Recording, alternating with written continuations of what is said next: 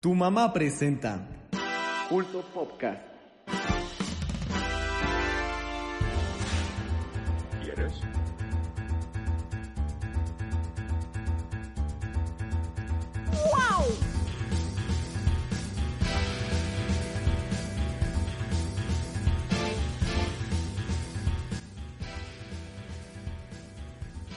El día de hoy hablaremos de la trilogía de Bob Esponja, de Umbrella Academy, Conker's 12 Tales, Punk, Duren. Y mucho más.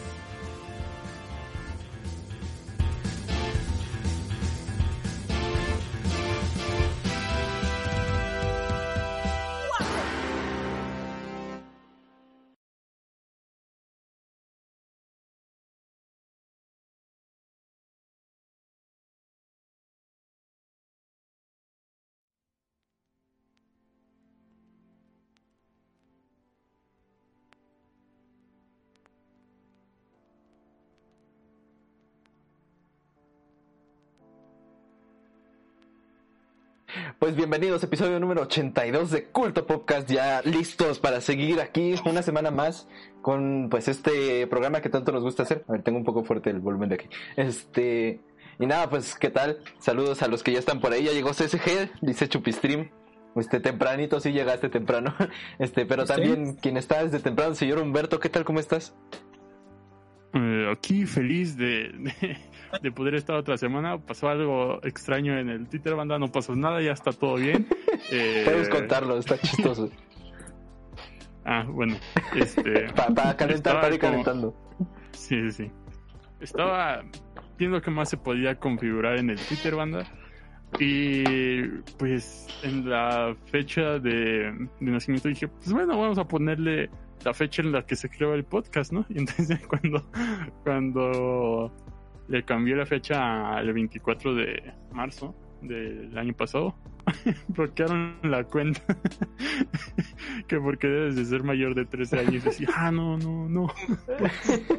Este, ya tuve que mandar eh, mi INE para que para que para recuperar la cuenta de Twitter. Así que si no la siguen, sigan la banda, sigan la banda, este, No hay nada costó porque YouTube no hace nada, pero, pero ya está de nuevo. pero ahí también se, se suben los directos y todo eso. pero ¿qué tal? ¿Cómo, cómo te va a ti?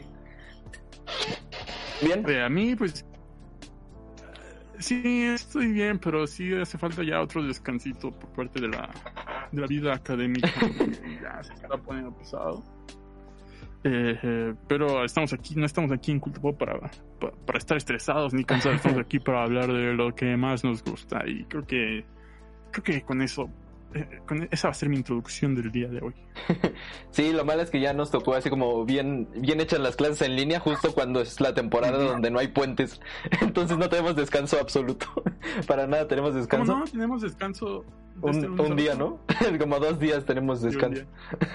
Pero, pero bueno, ya este, en Navidad tendremos unos días. Este, pero bueno, quien siempre está aquí todos los días, señor Toriz, bueno, de podcast, ¿cómo estás? Ah, este, pues bien, bien, pero por ahora me encuentro bien. Este, fue una, la semana se pasó muy rápido, o sea, agradezco que, que se me haya pasado tan rápido la semana y ojalá, ojalá así siga hasta que se acabe Hasta este, que me muera. este, este, por lo menos el año, ¿no? Yo para acabar el año y decir que sobreviví al 2020, pero, pero bueno, pero, y, y pues igual feliz de, de, de, de otro sábado aquí, que, que, pues a darle, ¿no? A darle con todo. Muy bien, muy bien. Y alguien que siempre viene con todo, el señor Fernando, ¿cómo estás? Bien, bien, Carlos. Muy buenas noches a todo el mundo que nos está escuchando esta bella noche. No me sabía lo de Twitter, qué pedo. Pero, pues, Nadie lo aquí sabía. andamos. No más, que qué pedo, Humberto. Pero bueno, eh, yo me encuentro muy bien en esta noche santiagüeña, aquí pasándola. Y pues estoy un poco cansado porque ya estoy como en plena crisis de, de las materias ahí del semestre. Ya también esperando puentes, aunque ya murió mi primera materia, lamentablemente, F. Ah, vez? No, pues sí, ya murió, pero es más por, es más por unos asuntos extraacadémicos, entonces, eh, pues no pasa nada de todos modos, así que, pues aquí andamos, va a haber un día libre más, entonces, así que todo pinta mejor ahora. Ah, y pues vamos a hablar de unos, de un meme muy interesante, muy triste sobre todo, pero tiene lo que más le gusta al internet, que son los gatos. Muy bien, muy bien. Ya bien que le gustan los gatos, señor este Toris. No, no, no, señoritos. El gato, el gatoitos. No, a él no le gusta, a él le gusta ver gatos. Cierto, le gusta cuando llueven los gatos. ¿Qué? Nada, doble albur. Este, ¿cómo estás? Este, pues bien, a diferencia de todos, pues yo, yo tengo vacaciones, ¿no? Eh, eh, y pues nada, aquí andamos. Baja, no son vacaciones. Son vacaciones. Mientras no tenga que levantarme a tal hora y viajar en camión, para mí estoy de vacaciones. Bajación. Eso sería bueno si trabajaras como si no hubiera vacaciones. Pero bueno, Así es. el, el futuro de Itos es un DLC que después descubriremos. Pero pues nada, no- nosotros aquí estamos y pues muy contentos. Eh, por ahí este creo que era el cumpleaños del señor Diablo de, del canal de Discord y pues si por ahí anda o nos escucha luego pues felicitaciones también. Si sí era, si nos estabas troleando pues ya te mandaron a la fregada en el, canal.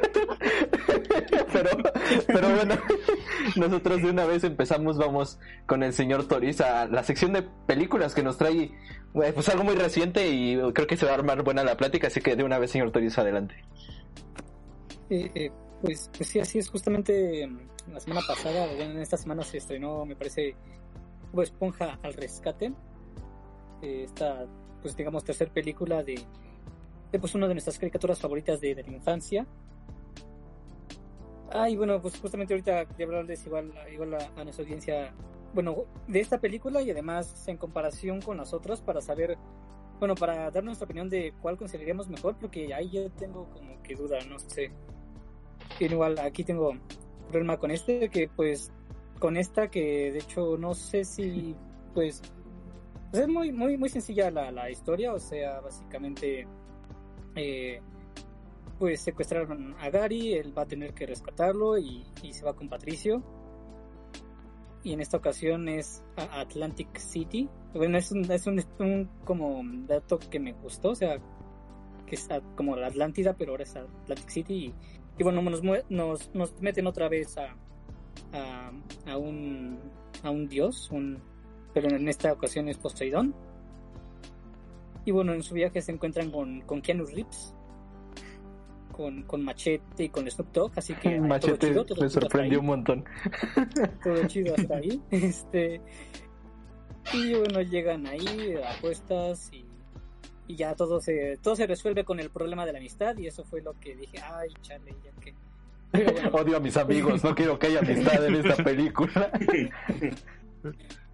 pero, pero bueno, no, no sé qué más decir de, pues de en sí de la trama, pero diría que me gustó, o sea, sí, em, no estuvo mal, es más o menos lo que imaginaba, pero se siente como un capítulo especial de Bob incluso ha tenido especiales así en stop motion, este no es stop motion, es más bien animación 3D como que muy detallada, creo que ya habíamos hablado un poco de, de esta animación, que, que se ve bien, incluso retoman, o vi varias veces este como referencias o guiños a, a varios episodios de la serie, incluso en sus movimientos, ¿no? Este, como el baile de calamardo, caras que hace. Bob Esponja y, y ese tipo de cosas que se ven bien así.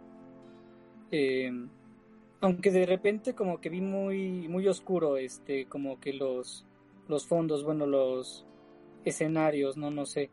Que tal vez hubiera chido, se hubiera visto chido en, en, en el cine. Eh, pero bueno por esto de, de la pandemia pues no no se pudo. Porque bueno Scooby creo que sí se estrenó en el cine después de que se estrenó en plataformas de streaming Ahí, no no no no se estrenó en streaming fue fue en, fue en compra digital creo no este Sí, me parece Pero- que sí. Ajá, y, de- y después de Aunque- la- Los, si viven en Canadá, sí pudieron ver Bob Esponja al rescate en cines No hace como un mes. qué bien. Ah, ¿Y nada más en Canadá? No, Nada más que decir, Humberto. Sí, creo que solo me, me parece que Porque, bueno, porque el punto, el punto es de que tal vez si en el cine no lo hubiera ido bien y bueno, tal vez les convino mejor a, a la productora y eso que Netflix comprara, o sea, que, que pagara los derechos para transmitirla y pues bueno, fue tal vez fue un buen, un buen agregado al catálogo de, de Netflix. Pero bueno, en cuanto a estos detalles, diría que pues me gustó y, y no sé qué más decir. Bueno, ustedes díganme de, de esta película en específico, ¿qué, le- qué les pareció? A mí me parece. Ah, bueno, Dale, dale. este. Ay, ay, ay, ay. Este, a mí me parece que igual como mencionas que es como un capítulo especial, un capítulo largo, se siente que toma mucho de la primera película, al igual que un poquito del episodio de, de Gary, donde, donde está el caracol. Este, pero no, no por eso es mala, ¿no? Digamos que también algo que noté mucho es que se siente como un comercial para el spin-off. Este. que, y pues bueno, ¿no? Ahí tenemos también el, el caso de que empieza a perder la continuidad, que ya a este punto ya es así como. Ya lo hicieron, ya. no nos quejemos, vida disfrutamos del producto. Pues es que la ¿Cómo? segunda era un relajo de, de continuidad, ¿no? Así como estaba el pirata que escribía la historia, pero al mismo tiempo estaba pasando, entonces Ajá. como que no tenía nada de sentido eso. Pero eso es... No, pero esa es una continuidad dentro de la película y no afecta al canon. Es que, es que sí, ¿no? Porque, ah, y tú dices del, del el canon en general. Ay, ay, ay, yo pensé que así como que de repente la película no tuviera coherencia con algo más adelante. No, no, no, sí, me refiero con, con la serie. Este. Me, me gusta, de hecho, algo que también noté es que los personajes son más este, expresivos eh, que, eh, que en las en la serie. Que, y creo que es para demostrar las capacidades que tiene este estilo de animación. Este, y también para dar como eh, este show off de cómo se verá el campamento coral, ¿no? Que pues si se va a ver así, está muy bien. No, es una Este- animación un poquito menor. Es como cuando hicieron la película de Madagascar, pero la animación de los pingüinos es parecida, pero diferente, porque se nota más como. Rebajada. Ajá, más bajada, sí. Echaron agua al caldo. Ok. Ajá. Que creo que vi una, vi una imagen del campamento coral donde también Don Cangrejo es un niño y es así como "Ah, mm", y ya empieza a ver hasta ahí. "Mm, no, no, no, no". Es que sí empieza, sonó. a ver, empieza a ver discrepancias este con incluso esta misma película, ¿no? Que empieza a presentar esto. Digo, no, no tengo el dato exacto si sí va a ser así la cosa, pero eh, bueno, no, no importa. Eh, no me parece que sea la mejor película de Bob Esponja. De hecho, diría que es la peor de las tres, pero no por eso este está mala, ¿no? Eh, está está muy bien si quieres pasar el rato, pero hasta ahí. es Bob Esponja y está bien. No es el Bob Esponja grotesco, no Ay, es no. el Bob Esponja este tan tan Mm. flanderizado Como castrante. Y no es el Bob Esponja castrante. eh, y creo que es un punto intermedio del Bob Esponja que se empezó a hacer después de la película y con el que siguió después. Entonces me parece que tiene un buen balance con, eh, lo nuevo de Bob Esponja. Entonces yo digo que está muy bien la película en, en su estándar. Es que tiene muchas cosas que podemos ver de alguna manera. Más allá del ámbito referencial y de que a cada rato si te detenías encontrabas cosas, como que ahí estaban eh, los, ¿cómo se llamaban? Los bocetos de, de este vato de, de Hindelburg, cómo estaban de repente ahí, de, de repente ocultos, cómo estaba el, cómo hay referencia al episodio de cuando Bob Esponja olvida cómo hacer las cangreburgers, que está la lista de esto va primero, esto va después, ahí cosas de esa naturaleza. Pero... También estaba el, el robot de lo haré luego pequeñín. Los dos. Ah, Los sí, dos robots. Sí, hay, hay, Sí. hay un material referencial que está hecho como para atrapar a este factor de, en el cual nosotros somos como el, el objetivo, por el factor nostalgia de alguna manera. Pero también tiene, tiene muchas de las otras cosas que, que se han hecho de Bob Esponja a través del tiempo y en lo cual ya podemos seccionarlo por épocas, un poco como lo que le sucede a los Simpsons, hashtag dura. Ah, en el sentido O a los de padrinos mágicos también. podemos- Ajá, de que ya podemos catalogarnos por épocas, ya podemos catalogarnos. Es que yo veía como de este punto hasta este punto, ya de ya no sé nada. Hay gente que veía como desde los primeros hasta el especial de la Atlántida, que tenía David Bowie, por cierto. Estaba bien, estaba bien Sí. cagado esa. Que hasta tenía los ojos así de distinto color. Pero pues uno, ¿qué, qué ibas a ver eso en ese momento? Pero... Pues no, la, la- no Mindy era esta Scarlett Johansson, creo que la de la sí, primera película. Creo que sí. Creo que sí. Pantera en el Pero- episodio ese de, de industrial. Pantera. Ah, sí. Hasta decía invitado Sí. Pantera, Pero no, pero el doblador dijo Grupo Pantera. Y, Grupo Pantera. grupo de. Grupo Morsa. El grupo del admin. Sí. No, no, no. Pero este asunto referencial yo creo que pegó muy en el blanco. Saben muy bien a qué tipo de gente están dirigiéndose con la película. Pero saben a qué otro tipo de gente están apuntando al ser también un comercial para Campamento Coral. Es un asunto, es un asunto muy interesante y es de lo que yo siento que fue más débil la película. Porque no fue como, no tenía como esencia, no sé si los llegaron a sentir, como que de alguna manera tenía una falta de mensaje, no sé si era muy claro. De alguna manera el mensaje en las otras películas era muy claro, como la madurez y todo eso en la primera. Sí. O en la segunda, pues un poquito parecido, no sé, pero era más, era un poco distinto. Y aquí de repente te meten la cosa ecológica con Gary, con la extinción de los caracoles, aquí te meten el mensaje de la amistad es lo mejor. ah, y de repente te meten otros mensajes que te acabas sobrecargado. Y yo creo que tiene que ver con el hecho de que esta película pudo ser fácilmente, eh, pudo haber sido fácilmente el guion de otras tres películas. Pero sabemos que eso posiblemente no iba a pasar. Así que fue mejor que dejaran todo esto aglutinado, todo junto. Aunque de repente como que sí decías, ¿y esto qué tiene que ver con lo que habíamos visto hace 20 minutos, ¿no? O los invitados, no sé. Porque estaba David Hasselhoff antes, era David Hasselhoff, no mames, con sus pectorales que se abrían, qué, qué maravillosidad. Pero, y ahorita... Y, y realmente era relevante para la historia porque, eh, bueno, en el caso de David Hasselhoff, porque fue la manera en la que pudieron regresar. Aquí es nada más, está Snoop Dogg y está, eh, está Danny Es Trejo. como... cua- Ajá, Y, Ya. es como cuando- no, es y Keanu Reeves es, que es, es Pepe Grillo. Ah, bueno, Keanu Reeves sí fue el mejor... eh, Pero, ah, pero tampoco era esencial. Es como si fuera el narrador Sí, que no. está presente en la, en la- en la trama y. Pero Es que estuvo muy presente. como que en toda la animación, creo que en los últimos años han aprovechado mucho a Keanu Reeves por lo mediático que es, porque también en la película de Toy Story estuvo igual. O sea, fue como un cameo, pero en realidad pues no fue más allá de que era él. Sí. Entonces eso es como la cosa. Ah, bueno, les digo que este asunto, este asunto era también interesante porque en otras apariciones, yo recuerdo el especial horrible de Atrapados en el refrigerador. Eh, a mí se me hizo muy feo, pero, pero no, ah, no, no me hagan caso. Pero ahí salió Pink y ahí sí recuerdo que tampoco no me gustó nada. es cierto. Pero, No me acuerdo de ese. ah, bueno, ¿quién no oye a Pink hoy en día? Por, para mí, pero, ¿Quién se acuerda de Pink? Exactamente, nada más yo me acuerdo por eso. Pero la, lo que quiero llegar con esto es que la película de alguna manera te muestra tantas cosas que uno acaba sobrecargado, a mi parecer. De repente, de repente sí sentí que esto pudo haber sido como un especial de tres capítulos, un, un capítulo largo, no sé. Pero película, película no. Y pues es que sigue siendo sigue siendo épico tener Ocean Man al final de la película, eso nadie lo puede quitar. En cambio aquí tenemos sí. De, de hecho, es un momento bastante icónico ya. Ese ya es como de la cultura popular, que cuando Sí. acabas algo chido sientes que suena. Así vamos a acabar. Exactamente. Ana, Pues, ah, ¿cómo nos nosotros, nosotros hicimos referencia a eso Sí. en un episodio. Y nos pusieron copy, pero no importa. Sí, eso es muy cierto, eso es muy cierto. Y acá creo que estaba la de J Balvin. Ya no llegué a ese punto, la verdad, pero quién sabe. Pues Sí, es el mero, mero final.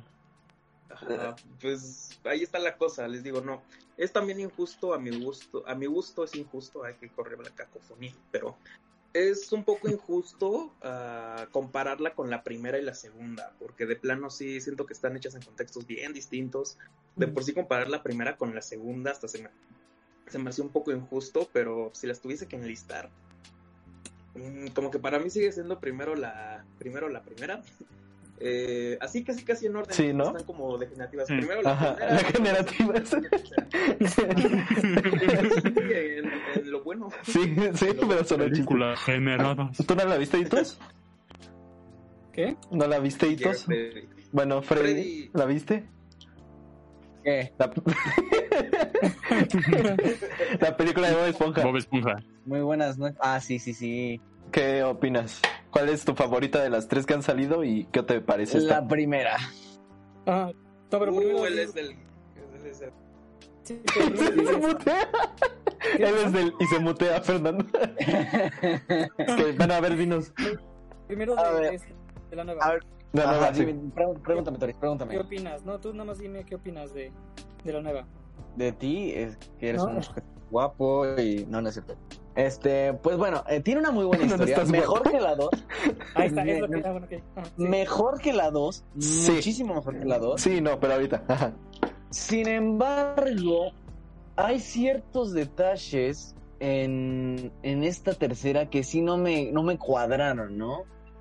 Ah, no sé si ya lo hablaron, pero el origen de los personajes, como de, ¡ay! ¿Por qué me arruinan eso? Como todos se conocieron no. así, mero día, ¿no? Ajá, Sí. en, en- en un campamento, ¿no? Ajá. Que es la precuela. Ay, la precuela. y, y es como, ok. O sea, la, la- la historia, yo siento que es similar a la primera, más o menos similar. eh, el más o menos el mismo argumento. ¿En qué manera? Pues, Sí. eh, Plankton acude a, a un rey, ¿no? De. de Sí, el otro era. Nep- Posei- no, el Neptuno. otro era Neptuno y este es Poseidón. Neptuno. este es Poseidón, ¿no? Neptuno era más chido, por cierto. Neptuno era más chido, sí. El primer Neptuno. Sí. El primer Neptuno. Es que a cada rato hacen como de los importantes como que hacen rediseño, ¿no? Es como de ¿qué? Y, y bueno, Pero, es- es- bien es así, así falso. como bien, bien diferentes uno con el otro. Y bueno, sí, Bueno, por, por ese aspecto siento que es similar, siento que es similar este, el, el, el mismo, más o menos el mismo argumento. Em, siento que la película hubiera fluido un poquito más. Yo lo que hubiera hecho diferente es.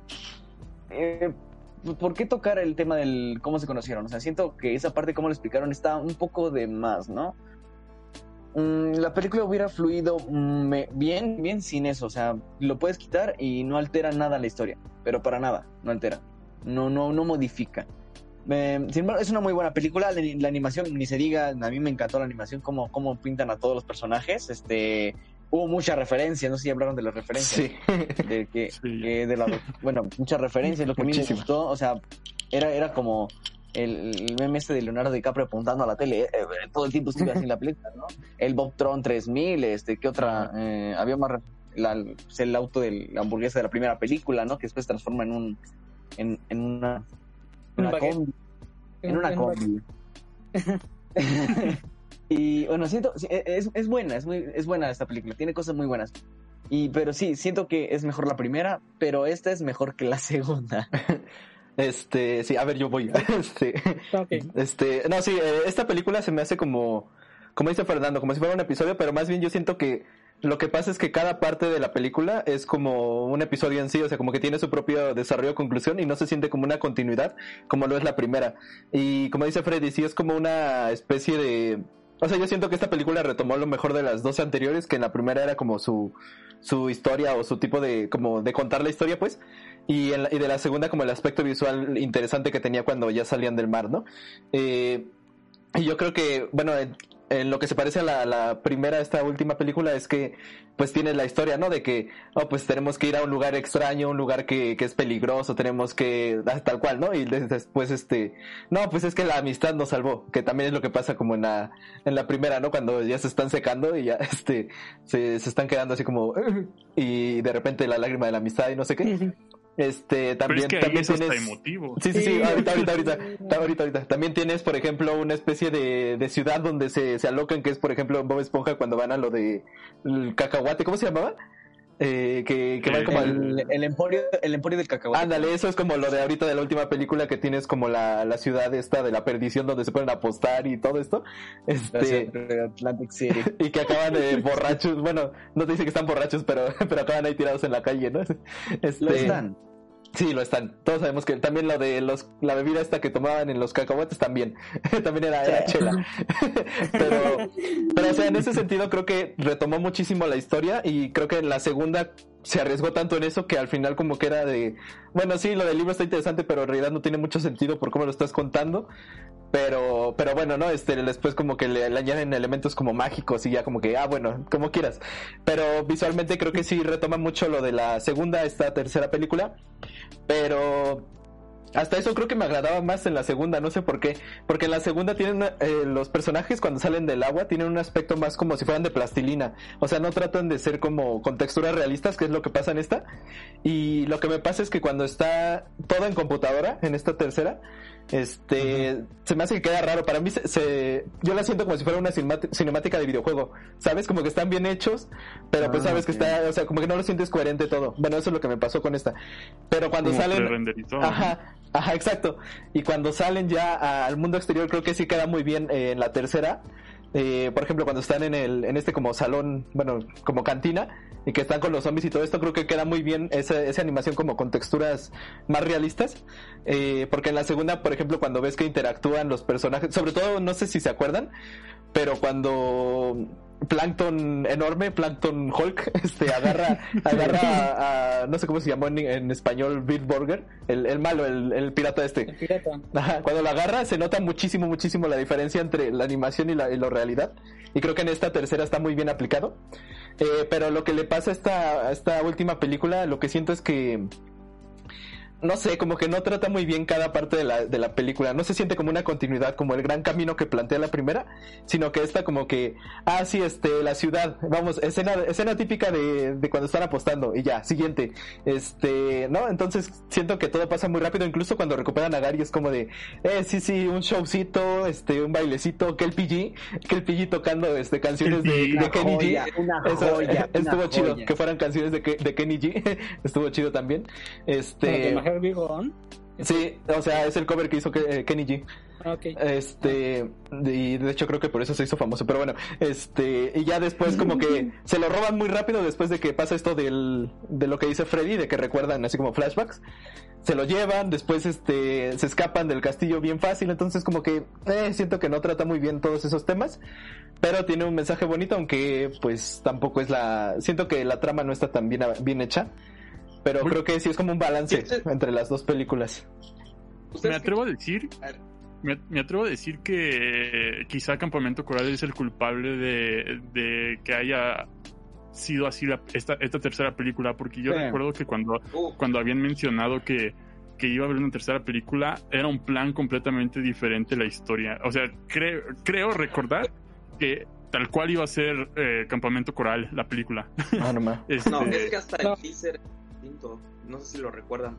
Todo se iba enfocado a la cuestión de Gary. Y de repente cuando sale lo de lo de campamento coral, era una cosa totalmente aparte. Entonces no sé en qué punto decidieron mezclarlas y ahí es en donde al parecer se arruinó todo. Porque tienes mucha razón en ese punto.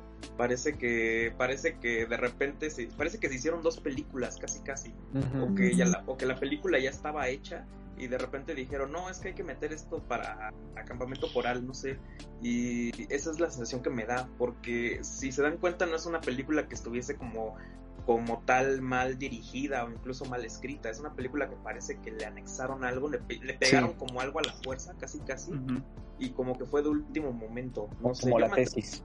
Exactamente. ya ni la pero, pero sí parece un poquito algo de esa naturaleza, un poquito como una, una cuestión empresarial, que luego es más arriba que la animación, lamentablemente, pero que de repente dijeron, no, es que necesitamos que, que metas también promoción para Campamento Coral de una vez, aunque esta película tenga otros, otros fines totalmente distintos.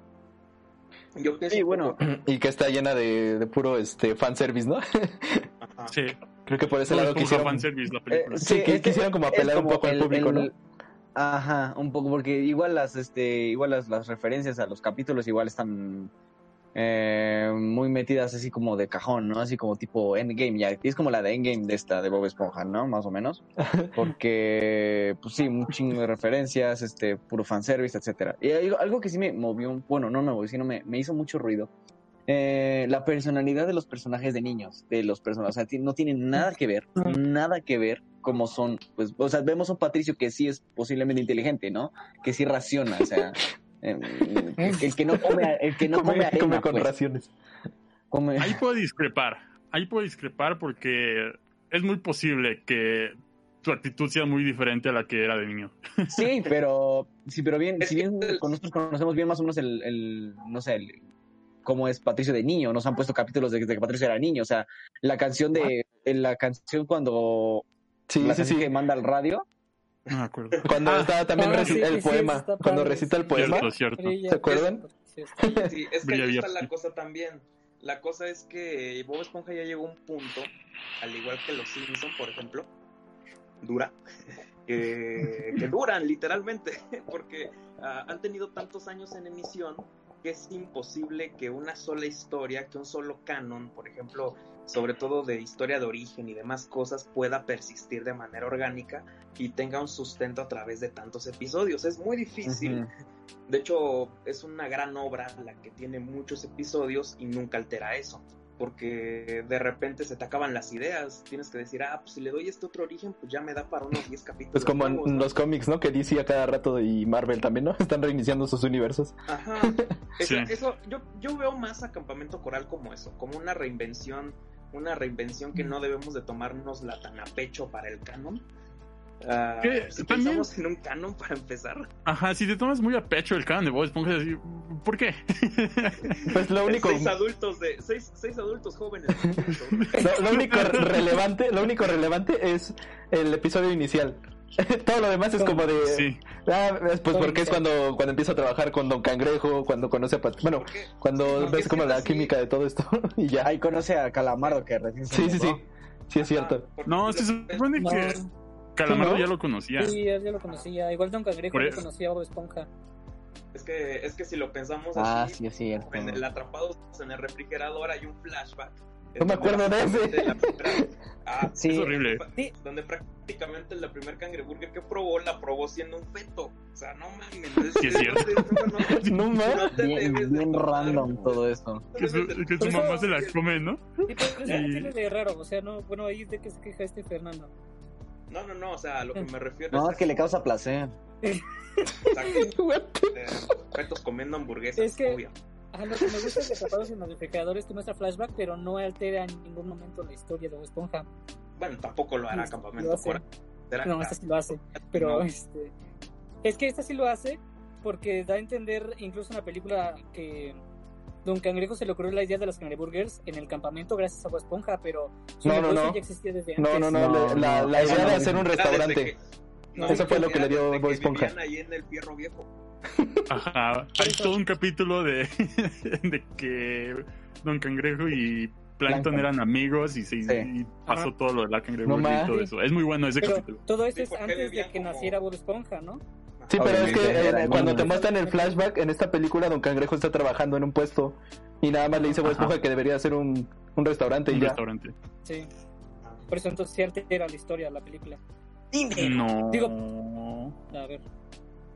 Porque, o sea, en, en- en ese flashback, bueno, en, en ese episodio de, de Plankton y Don Cangrejo, este, sí se muestra que ellos empezaron vendiendo, este, así en puestitos y todo eso, incluso que tenían un rival que vendía unas hamburguesas bien cochinas y, Ah, y mu- muchas cosas así. No creo que eso altere, o sea, puedo verlo así como que alguna vez Don Cangrejo este se puso a vender, lo, lo, lo llamaron a un campamento a que vendiera ese, ese verano así por pura casualidad y ya. Entonces no, no creo que ese, ese flashback altere algo. Bueno. Eh, ¿De qué falta Hitos? No sé si Hitos la vio. No me respondió. Ah, este. No, no, no la vi. Ja. Ah, chale, bueno. Entonces, nada más menciono igual un par de cosas antes de, de hablar de la, de la trilogía tal cual, pero eh, quería mencionar yo, bueno, en cuanto a esto del campamento coral en la película, yo no lo siento, bueno, sí, así forzado, sí forzado y sí como que te saca de onda. A mí no me gusta ver, no me gustó ver para nada a los personajes de niños porque, como decía Freddy, siento que su personalidad no va. Y no sé si sea por las voces tan infantiles que les dan en español, pero pero no dije, ¿a poco este es Bob Esponja? O sea, no, no, no, no. Tam- También no- en no inglés pude están verlo, como ¿no? súper chillones. Es Sí. a menos que sea el chavo Oh, de Dios. los a ver niños con voces graves. Es que, es que es lo que decía Freddy en el capítulo de Bob Esponja cuando Patricio es niño, pues sí te crees que es, Bob- que es Patricio. Pero. porque igual, igual tiene la misma voz que tienen adultos, o sea, eso es, Ajá. eh, Ajá. Y Creo bueno, que- creo que es algo muy característico de la serie, o sea, cuando ponen a los este, niños este, de jóvenes o chicos, ¿no? Eh, le ponen la misma voz, o sea, creo que es algo muy característico, que fue muy característico de esta serie. Y También como toma en cuenta, o sea, Ah. toma en cuenta que este, estos flashbacks de niños son para un proyecto aparte, Sí. que es el campamento coral. Entonces es muy probable que no vayan a usar a los mismos actores de, de doblaje, al menos no sé si aquí en, en la TAM, que me parece que Bob Esponja este, es, es este doblado en Venezuela. Eh, mm, y no sé si igual en la versión en inglés vaya a ser este, ¿cómo se llama? Tom Kenny o algo, algo así, ¿no? Bueno, el cast de Bob Esponja, entonces también ahí habría que ver este cuál, es la razón por la que no pusieron esas misma- mismas voces, porque pues si vas a hacer un, un, un episodio donde sale Patricio un cachitito, no, no, no creo que sea buena idea contratar este un nuevo actor para hacer nada más ese pedacito de la voz y después tener que ser constantes si vuelve a haber algún otro episodio hipotéticamente de Patricio de joven. Entonces creo que ahí e- esa es la explicación de, de- del por qué las voces son así en, en esta película. Ajá. Pero a lo que yo iba es que no Ah. debieron haberlo hecho porque justamente el creador, Steve- Steven Hillenburg, no quería mostrar a, a Bob de niño. Este, fue hasta que se falleció, lamentablemente, este que, F. pues, no, pues ya, ya, ya, este, ya podemos hacerlo.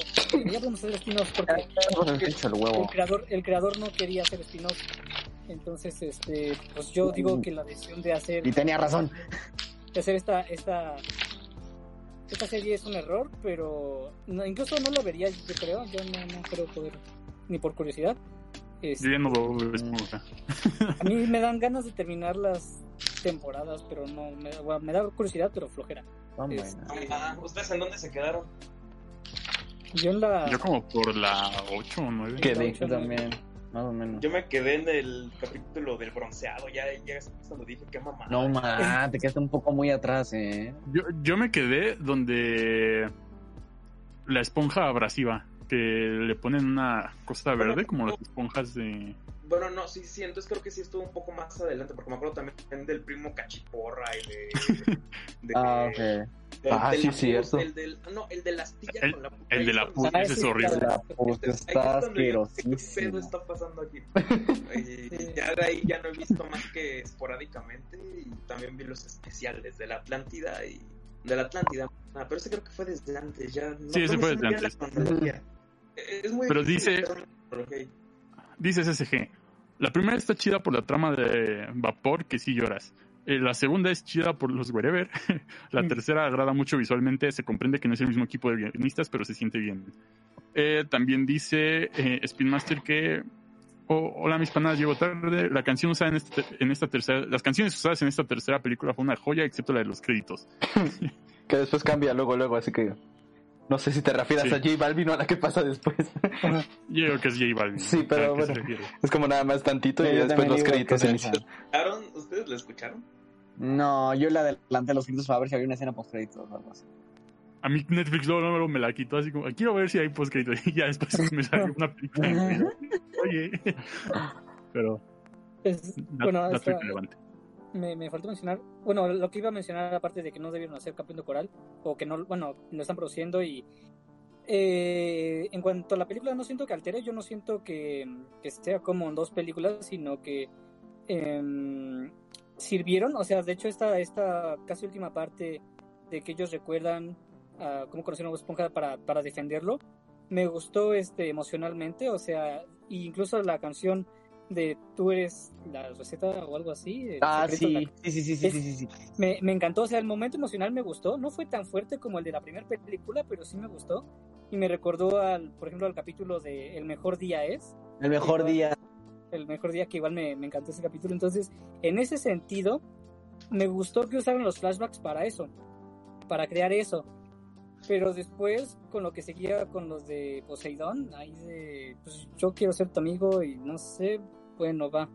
Y, y esto de los caracoles, o sea, sí dijeron, no, es que ya no hay caracoles, pero si te lo hubieran puesto así más, más en la película, así de, ay, hay unas escasez de Sí, de exacto. caracoles, hubiera, hubiera sido más, pues, Ah, más que hubiese salido la viejita, la viejita Ajá. que... Ah, no mames.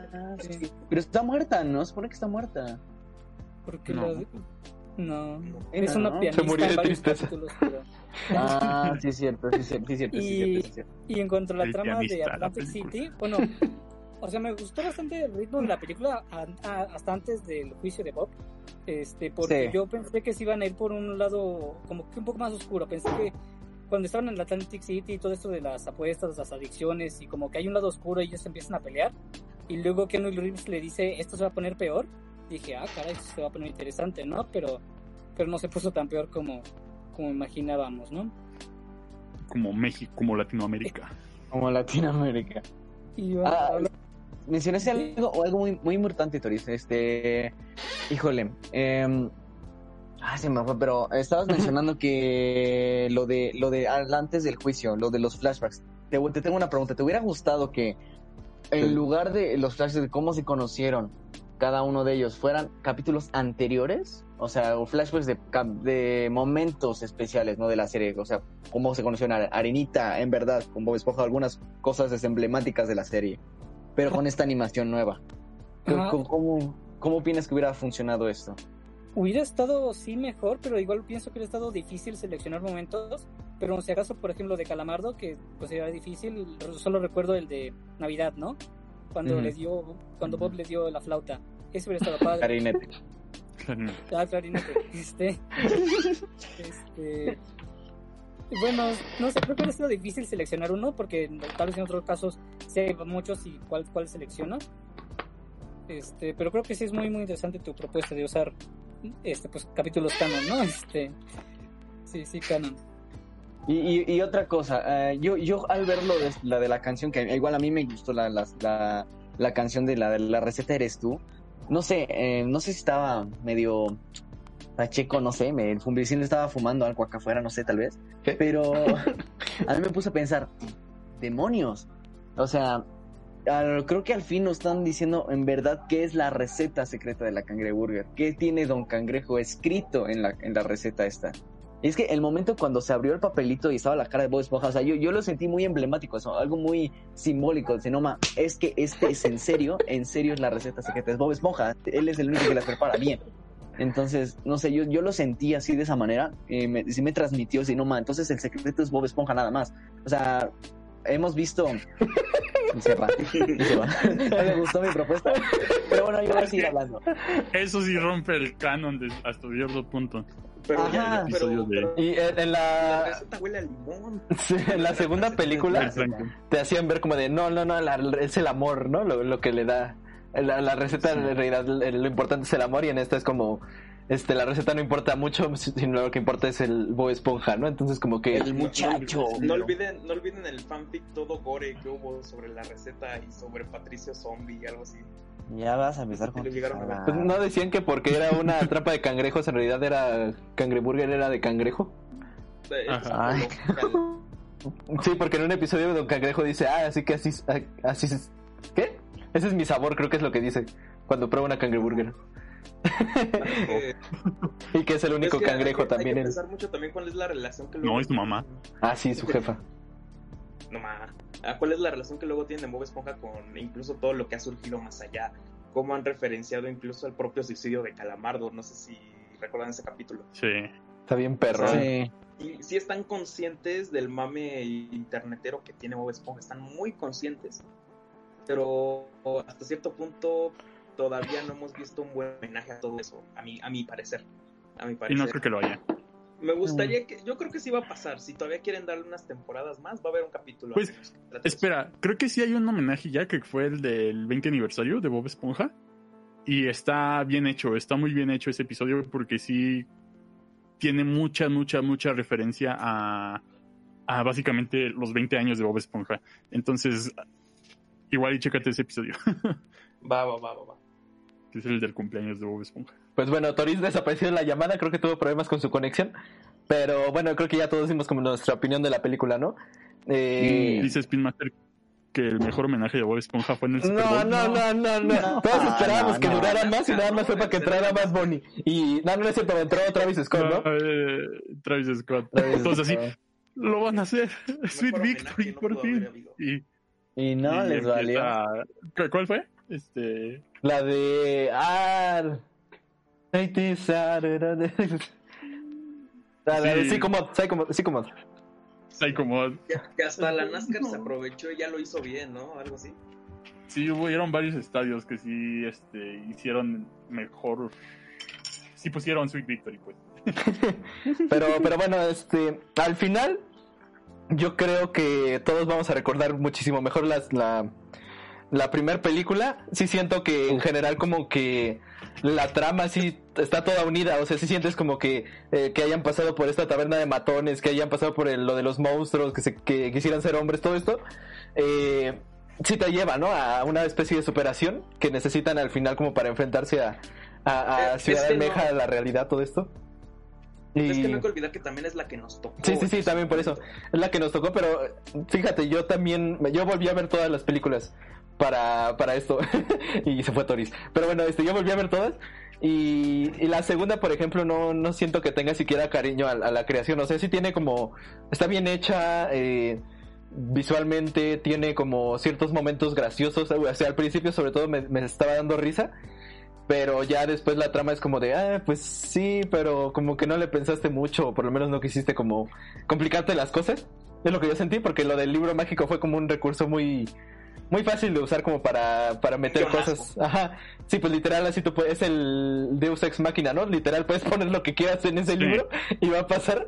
Entonces, pues, me, pero... Aunque de esa película me gusta que se siente muy diferente a lo que hem- hemos visto de Bob Esponja.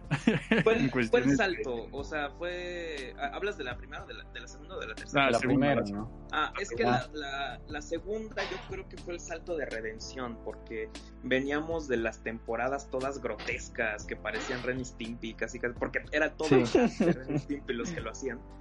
Pues no tal cual, no tal cual esa película. Bueno, la segunda fue el regreso de Hillenborg. a- Exactamente, la segunda fue ya como de, fue de alguna manera la restauración y reivindicación en la cual ya se encontraban buenas cosas. Y ahorita creo que está estancada, pero un poco arriba, o sea, tiene un estancamiento creativo, pero está elevado, o sea, no te encuentras cosas como aquel capítulo de las caras, aunque dicen que hay un capítulo muy criticable, que hay uno muy criticable eso, acerca de, ah, de cuando le trataba a Patricio de espantar a Calamardo para sacarle la tinta. Ese está bien. Está bien, bueno. Ajá. No, está bien horrible. Sí, A o mí, sea, me, a mí me ya- gustó. Bueno, pero la tercera está, o sea, no es, no es tan, ¿cómo decirlo? No tan mala. No, no, como que no es muy pretenciosa, pero sí te, te deja como con ganas de más, ¿no? O sea, como que tiene muchas referencias, tiene buenas visuales, tiene como, Mm. este, una especie de historia interesante, pero al final como que no la, no la explotaron mucho. Aunque yo sí siento que más bien fue por enfocarse tanto en lo visual, porque se ve muy bien. O sea, está muy bien hecha visualmente. Sí. Pero, bueno, ya les dije, ¿no? Que no me gustó mucho, pero bueno, está muy bien hecha. Pero yo siento que eso, esa, tanto de lo visual en lo que se enfocó, siento que también les costó un poco como poder juntar todo, más lo de que dicen ahorita de que le añadieron pues lo de, lo de este spin-off, así que, pues, eh, está bien. No, no, es- no, siento que sea mejor, pero está bien, ¿no? Este, y dice SSG que la segunda está chida por Wherever y Momazos Diego. este, en, en esta, yo, yo las, yo la, yo la escuché en inglés, pero no sé si en esta haya algún invitado especial en la, en la última de doblaje. Ni idea. De doblaje, igual y eh, el rey, ¿no? Bueno, deja, deja, ¿Quién deja era? checo rápido. Deja, deja checo rápido. Sí, porque Eh, en- la o sea, de- tenemos a, bueno, sí, a ver, Freddy. ¿A quién? Mm, a ver, no, no, continúa. Estoy, estoy este, No, no, sí, sí, pues iba a decir, ¿no? Que en esta, por ejemplo, tenemos de invitados a, a Snoop Dogg, a Danny Trejo, a Keanu Reeves, Mm, ¿no? Sí. Este, que bueno, sí, lo de- menos Keanu Reeves, los demás son como cameos, pero Keanu Reeves sí, sí siento que fue como de, este, ah, Y pues vamos, bastante- eh, sí fue, fue más como de, necesitamos añadirlo, vamos a hacerlo como que guía más o menos a Bob Esponja, pero pues en realidad da un mensaje medio vacío de nada más de, ten valor, este, defiende tus principios. Ten fe, ándale. que hubieran puesto a Ese Toretto, ¿no? que hubieran puesto a Diesel. Sí, sí, sí, alguien tengo, Pues, ten fe. El rey Poseidón es Matt Berry, un actor, escritor y músico británico conocido por su papel principal como Steven Toast Ah, ah, en la comedia británica. Pero de yo decía Channel en 4. español, porque ya ves que decía whatever el, el CCG, por eso no ah, sé. pero los Wherever fueron este, las Las gaviotas. palomas. Las gaviotas. Que fue tan, que ni fue tan, tan bueno el cameo, sí. Ni se, ni se notaba que eran ellos. No, mejor fue Antonio Banderas. No, no, no, no. Pero bueno, se siente Eh. padre que, que tengan, que puedan hacer todo esto, ¿no? De todo lo que significa Bob Esponja. ¿Qué, qué vas a decir? Sí. No, no, nada más, nada ya. No, este. Humberto. ¿No hay nadie? Ah, ¿Quién es Itzy Dukkiewicz? ah, y- ah, es, es la voz de, de Tony Stark, Ichi Dukolovich. Se, se Ah, pues, él es. Poseidón en, La voz de en Poseidón. español. Ah, Michelle bueno. Rodríguez, maestra de ceremonias. Eh, supongo que ella, ¿no? Es la... Sí, es que lo que pasa aquí con el doblaje es que las estrellas invitadas eh, se han convertido como en el reclamo, ¿no? Para ver la película. Porque antes, este, por ejemplo, en Los Increíbles, que creo que no se sabía quién iba a doblar a Elastic Girl. Y ya cuando ves a Consuelo, bueno, escuchas a Consuelo Duval era como de, ah, no, malo, dobló ella. Pero ahorita ya como con Sonic, ¿no? El, el reclamo es que es Luisito Comunica. y no tanto que, que sea una sorpresa o algo así que antes era lo que hacían.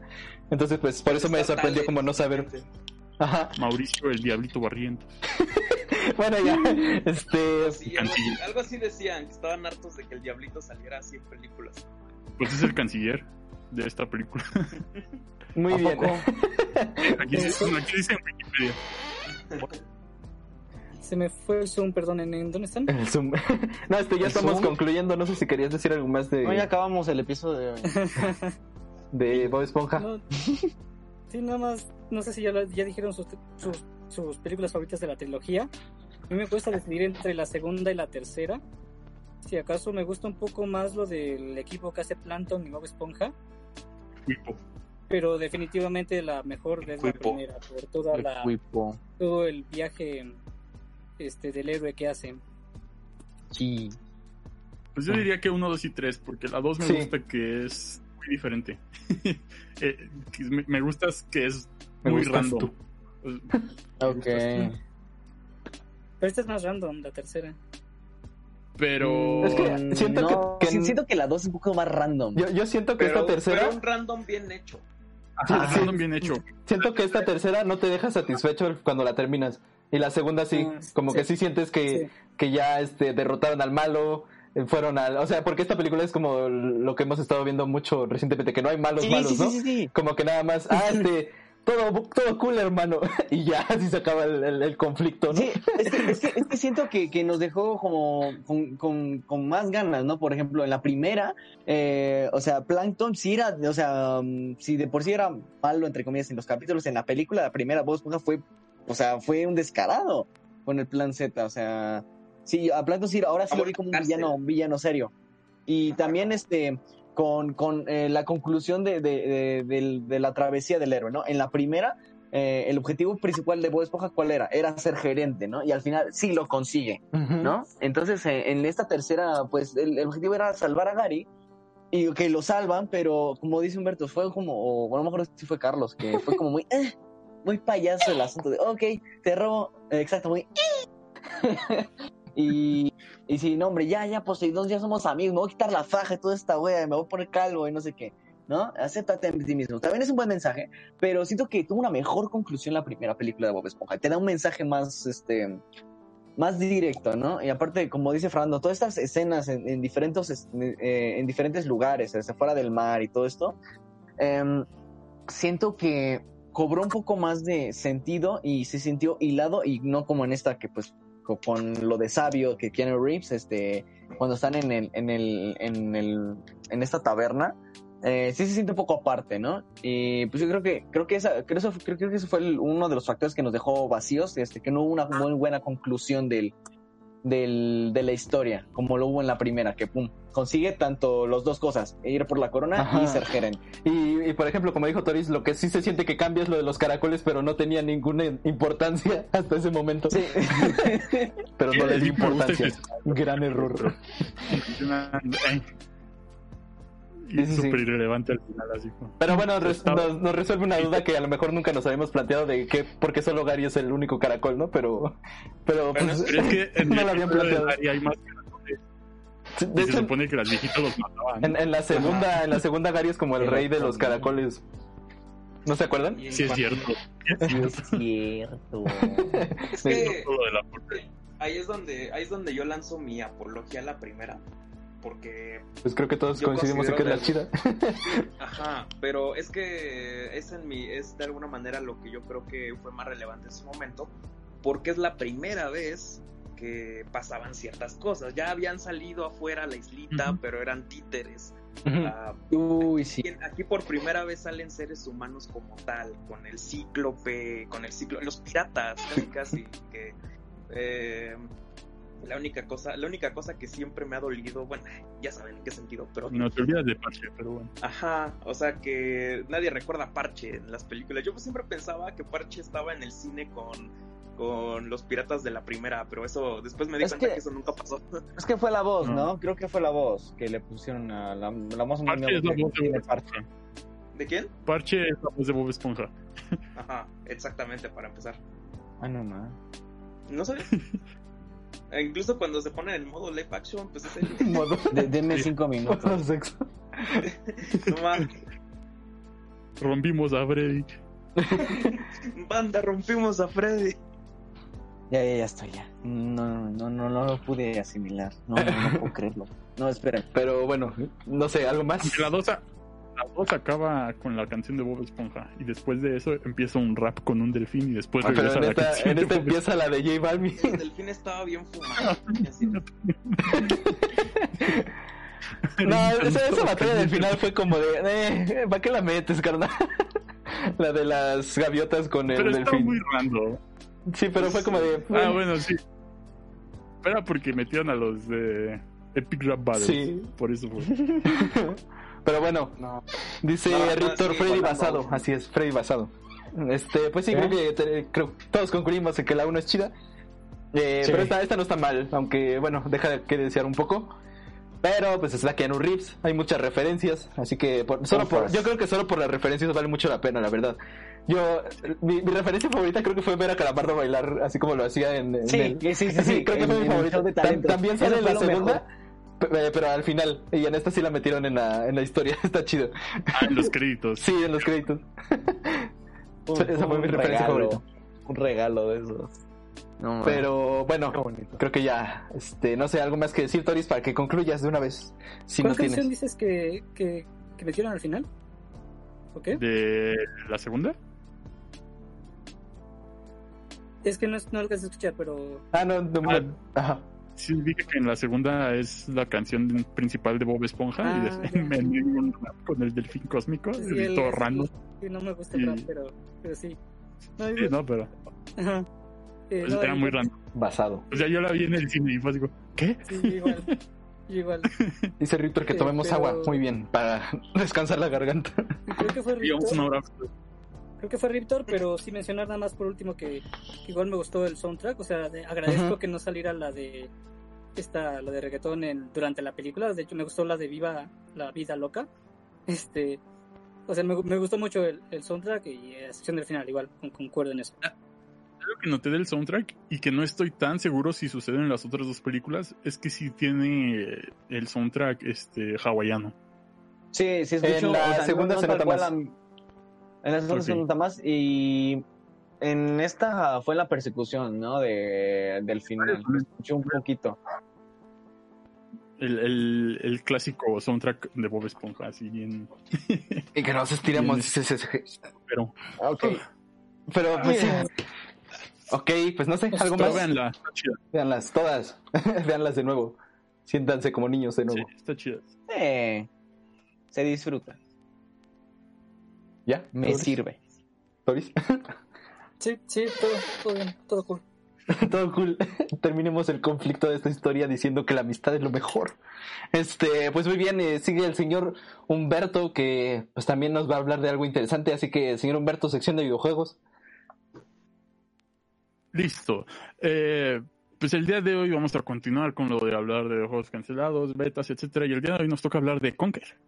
Eh, no sé si todos aquí conozcan a Conker, esta ardillita naranja de Rare que al- alguna vez aparecía en plataformas de Nintendo y después de eso se fu- fue todo el rollo de, de que Microsoft compró Rare y pues ya no estaba en Xbox. Eh, digamos que Conker inició siendo una franquicia eh, infantil eh, el primer juego de Conker, pues tal cual era mm, una especie de colectatón para Game Boy. Este. Y muy, muy infantil, muy amigable. O sea, por infantil, mm, muchas veces se confunde que cuando un- uno dice infantil quiere decir que está malo el juego o que está muy soso. No, no, para nada. Este, simplemente pues iba dirigido para, para esa audiencia, ¿no? Dice Speedmaster, es la ardilla de la chipileta, en efecto es la ardilla de la chipileta del Conker. Este, eh, esto sí, lo conocemos a la ardilla de la chipileta. Este, dato irrelevante. Eh, pero eh, Conker eh, se anunciaba, ¿no? Que iba a tener un, juego ya grande para la Nintendo 64. Eh, sin embargo, pues se iba retrasando, ¿no? Se iba retrasando debido a que pues, Rare también estaba al mismo tiempo desarrollando eh, más cosas, eh, entre ellas el Diddy Kong Racing, que incluso ahí sale Conker, sale Bangui Conker en el Diddy Kong Racing. Este, después este, lo siguieron atrasando porque pues tenían eh, la salida de Donkey Kong 64, de Banjo Kazooie, etcétera. Pero algo que hay que tomar en cuenta es que lo que conocemos nosotros ya como el producto final del Conquer 64, el Conquer Bad Fur Day, es una cosa completamente diferente, pero así completamente diferente a lo que iba a ser el Conquer del Nintendo 64 en general. Eh, al inicio se iba a llamar Conquer, Conquer's Quest 64. eh, eh, eventualmente lo, lo cambiaron debido a que parecía que era como creían que el, hecho de poner Conquer se referían a, algo de conquista, entonces dijeron, no, vamos a cambiarlo a 12 Tales Conquer, a Conquer Adventure, algo así me parece. Y pues nada, ¿no? Esto iba a ser tal cual el juego de Conquer, Conquer 12, 12 Tales, que iba a ser un colectatón en el cual ibas a ir a eh, cuatro áreas principales. En, dentro de estas áreas ibas a viajar a diferentes épocas de, del mundo, tales como la antigua Roma, este di, distintas, este, no me acuerdo qué otra, entonces pues digo ya distintas eh, épocas, este, pero incluso incluso hay videos, no hay videos ahí en YouTube que muestran eh, un poquito de la beta del de, Conquer. Sin, este juego tal cual sí se llegó a completar, pero como lo, lo iban retrasando, lo iban retrasando, eh, pues iban generando más ideas para este eh, para este título, ¿no? Entonces llegó un punto en el que no se supo nada más de este Conker del Nintendo 64 y incluso había rumores de que ya no iba a haber eh, Conker para nada. Sin embargo, en, en un evento mandaron una una foto promocional del nuevo juego de Conker en el cual era básicamente la primera foto que habían, la primera imagen que habían mostrado de, del Conquer 64, la primera imagen promocional. Sin embargo, esta vez este Conquer estaba ya como con ojos de malvado y con el el fur este como si lo hubieran electrificado a la, a ardillita, ¿no? Básicamente era el, el aviso de que no iba a ser el Conquer que, que tanto se había promocionado. ¿Qué terminó siendo? Pues terminó siendo el, el juego que Nintendo quiso eh, censurar a, muchos, en, en, muchos aspectos. Eh, no pudo tanto censurarlo, eh, pero sí pudo hacer la demostración de, bueno, poner en la caja que este producto no es para niños, este producto tal, tal, tal. Este, básicamente no lo promocionó realmente Nintendo debido a que sí se volvió eh, un título diría que de comedia adulta, que pues sí, no es básicamente eh, caca o, o orina, GG's, este, eh, sexo, borrachos, este, etcétera, licor, drogas, todo eso, o sea, y teniendo en cuenta de que es este una un, un, juego de una ardilla, un plataformero de una ardilla, pues suena raro, ¿no? Y es que eh, en, en, en, Nintendo eh, pasan cosas de esas, ¿no? O sea, como, ajá. por ejemplo, en el Wii tuvimos el, el Manhunt 2 y, y, luego también el, uh -huh. el, uno que se llamaba Mad World, creo es uno de los juegos más violentos, creo que, bueno, más sangrientos que ha habido. Entonces como que es raro, ¿no? Porque luego, quién sabe por qué en, las consolas de Nintendo luego así como que juegos así que dirías, no me pues esto porque está en una consola que principalmente se enfoca a juegos para niños y de, de repente te salen juegos así, entonces como que, no más. Lo, lo, curioso es que en, en este caso Nintendo sí estaba como muy muy a la muy a la defensiva de no querer sacar este título para su consola. Eh, digamos que eran los noventas. Digamos, eh, en Wii se entiende un poquito más porque eh, ya estaba una competencia un tanto eh, más dura para Nintendo que de todos modos el Wii fue el campeón de esa generación así y lo dejaron morir bien horrible. Este, pero, o sea, se entiende por qué fue el campeón y también por qué murió tan horriblemente, ¿no? Eh, pero eso es un tema para otro, otro día. Eh, entonces, si Nintendo tal cual no quería sacar ese título, hay muchas comparaciones y mu- muchos este, videos de, de que ya han sacado ex, de Rare. Sobre todo ahorita que pues, ya están en, en Microsoft, incluso me parece que estos videos ah, salen en, en la Rare Collection que salió hace algunos años para Xbox. Eh, muy buena colección, si la pueden conseguir. Si tienen Game Pass también, pruébenla. Eh, trae como 30 juegos esa cosa. Y por 30 dólares. Y supongo que ya está más barato.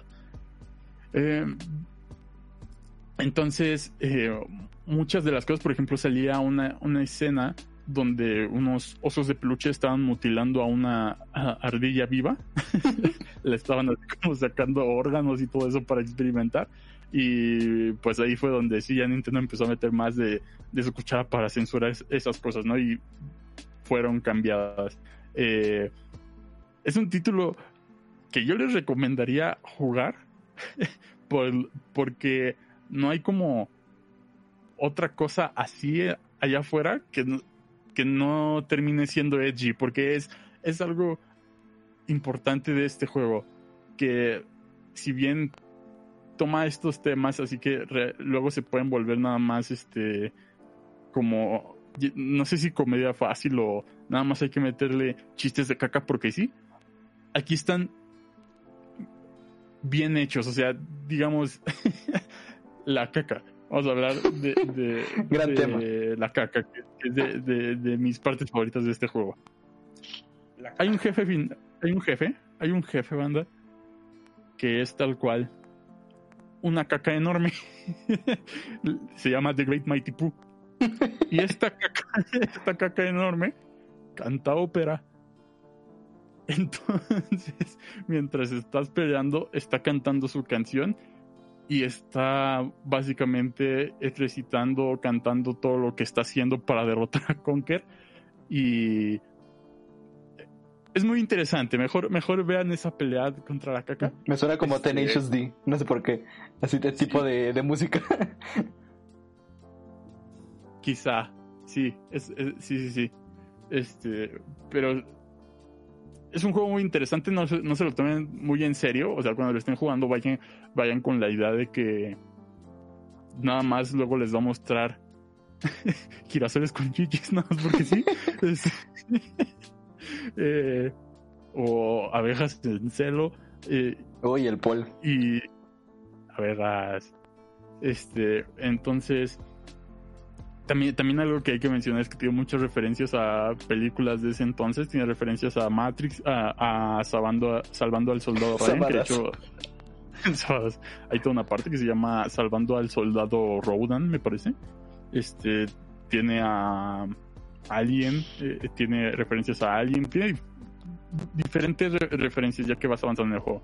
Este, entonces sí, tal cual se, se volvió eh, un título eh, muy raro y que fue muy, muy querido por, por la fanática. Podría decir que es parte de un nicho, este juego es un juego de nicho, eh, por lo mismo de que no se promocionó tanto y quizá mucha gente no, no tuvo acceso a, a este título porque también no vendió no vendió bien Eh,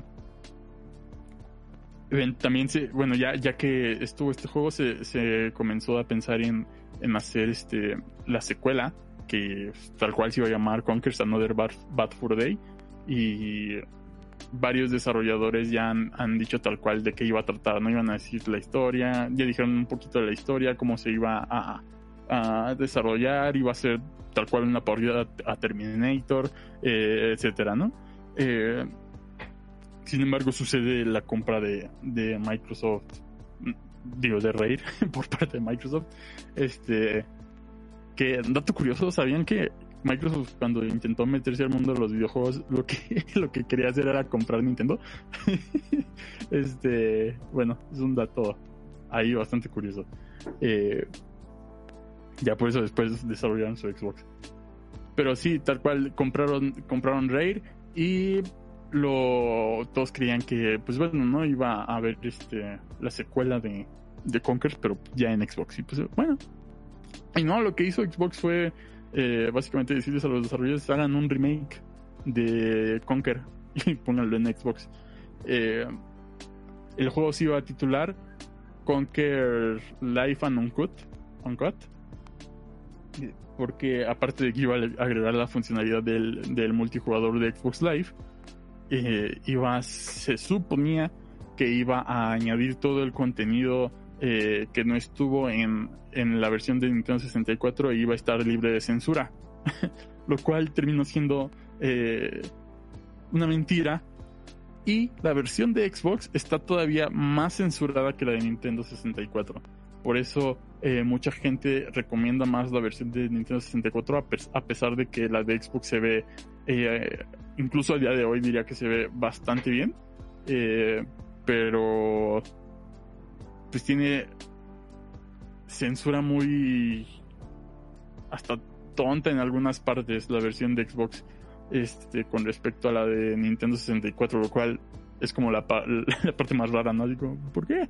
este pero bueno ¿quién diría que, que, esto sería básicamente el fin de Conker, la perdición de Conker, porque eh, eventualmente lo hemos visto en otros proyectos, como en Project Sparkle, que esa cosa también murió horriblemente. Eh, estoy casi seguro que nadie aquí recuerda Project Sparkle, que era básicamente, haz tu propio video en Xbox, en Xbox One. Y pues sí, lo metieron así como en un DLC al Conquer, así como de, puedes usar cosas de Conquer. Me acuerdo que ese tráiler enojó mucha gente porque era así como, había terminado el tráiler de, de, Project Sparkle y de repente salía Conquer, ah. así como, ¿no de Conquer? Este, y, no, así como, y de repente... Mamá, Freddy,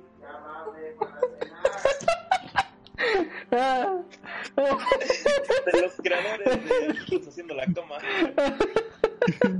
ah, que va a cenar. Este. No mucho la gente este trailer porque. ¿Ya cenaron? Eh, Nuevo clip. Que había... ¿Ya hiciste tu cama? clip. Háganlo clip, banda. Y va a cenar. Este. ya estaba pero, eh, bueno este trailer enojó, enojó mucha gente porque porque había acabado el trailer de Project Sparkle y parece que empieza otro nuevo video, ¿no? Y sale Conker así, y con la música de Conker y todo, y sale, y aparece otra vez el, el, logo de Project Sparkle así. No, no tengo un nuevo juego. ¿Por qué no me juegas el tuyo? Así como, oye, no, no, ¿por qué haces esto?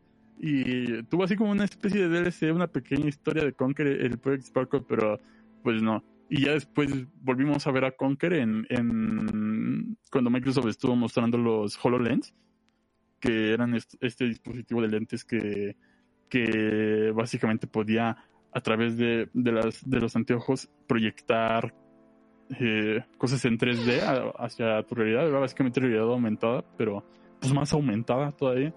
Y vimos ahí un Conker, pero era un Conker que parecía que tenía anorexia banda. Este, después ya no se supone nada más de Conker, eh, más allá de un fanart que, bueno, fanart entre comillas, que recientemente hizo eh, Rare, entonces tal cual no es fanart, pero eh, ya no pidan más Conker Banda, dudo que, que, que Conker vaya a regresar algún día. Sería una buena sorpresa, una bonita sorpresa que, que regresara con, con el Xbox, ¿cómo se llama? Series X. Este, pero no, no creo que pase. No ha regresado Banjo eh, después de también su horrible juego que tuvo en Xbox 360. Ya dejen de morir un poquito esas dos franquicias, más allá de que si los quieren en, en Smash, decías SG Conquer en Smash, dudo que pase. Eh, dudo que pase. Eh, pero pues se vale soñar, ¿no? Aunque muchos de esos sueños están muertos, banda. no sé si quieras comentar algo más, pero si no, esto fue la sección de videojuegos. Pues era, era carismático hasta, hasta eso, pero pues acabó su propia tumba, pero no, no salió algo También- malo. También creo que ya no funcionaría en esos tiempos Mm, tener un nuevo Conquer. Tal vez. ¿Te querías decir algo, Fernando? ¿Qué pasó? No, no, no. Ah, bueno, pues gracias Humberto, esa fue la sección de videojuegos. Y vamos a pasar a la sección de música, donde les voy a hablar de un tema algo extenso, a ver si no nos alargamos mucho también. Pero bueno, eh, en esta ocasión les quiero hablar del punk. Eh, el punk en general, no vamos a hablar de los Sex Pistols ni nada así en específico. Este, los vamos a mencionar, eso sí. Eh, pero bueno, empecemos. Eh, hablar del punk es hablar de nuestra sociedad, porque vivimos en una sociedad. Pero bueno, básicamente lo que pasa es que el arte siempre se ha cuestionado a sí mismo, ha querido avanzar a nuevos lugares eh, y eh, el arte también cambia conforme al contexto hacia la sociedad. Por ejemplo, eh, pues todos, todos sabemos ¿no? que en la Edad Media eh, el arte siempre estuvo enfocado hacia la religión, ¿no? hacia, hacia digamos, resolver las dudas de la humanidad a través de eso. En general, como que toda la humanidad se enfocó en eso. Eh, entonces, eh, pues siempre era como más resuelto, ¿no? Du- Durante mucho tiempo ha sido la religión, eh, después ha sido más hacia el ser humano, hacia el hombre, eh, más recientemente es más como hacia la individualidad, hacia el individuo, así como de su percepción, que la comparta con los demás, la experiencia, todo esto. Eh, y bueno, algo que marcó muchísimo a la humanidad fue, fueron las guerras mundiales.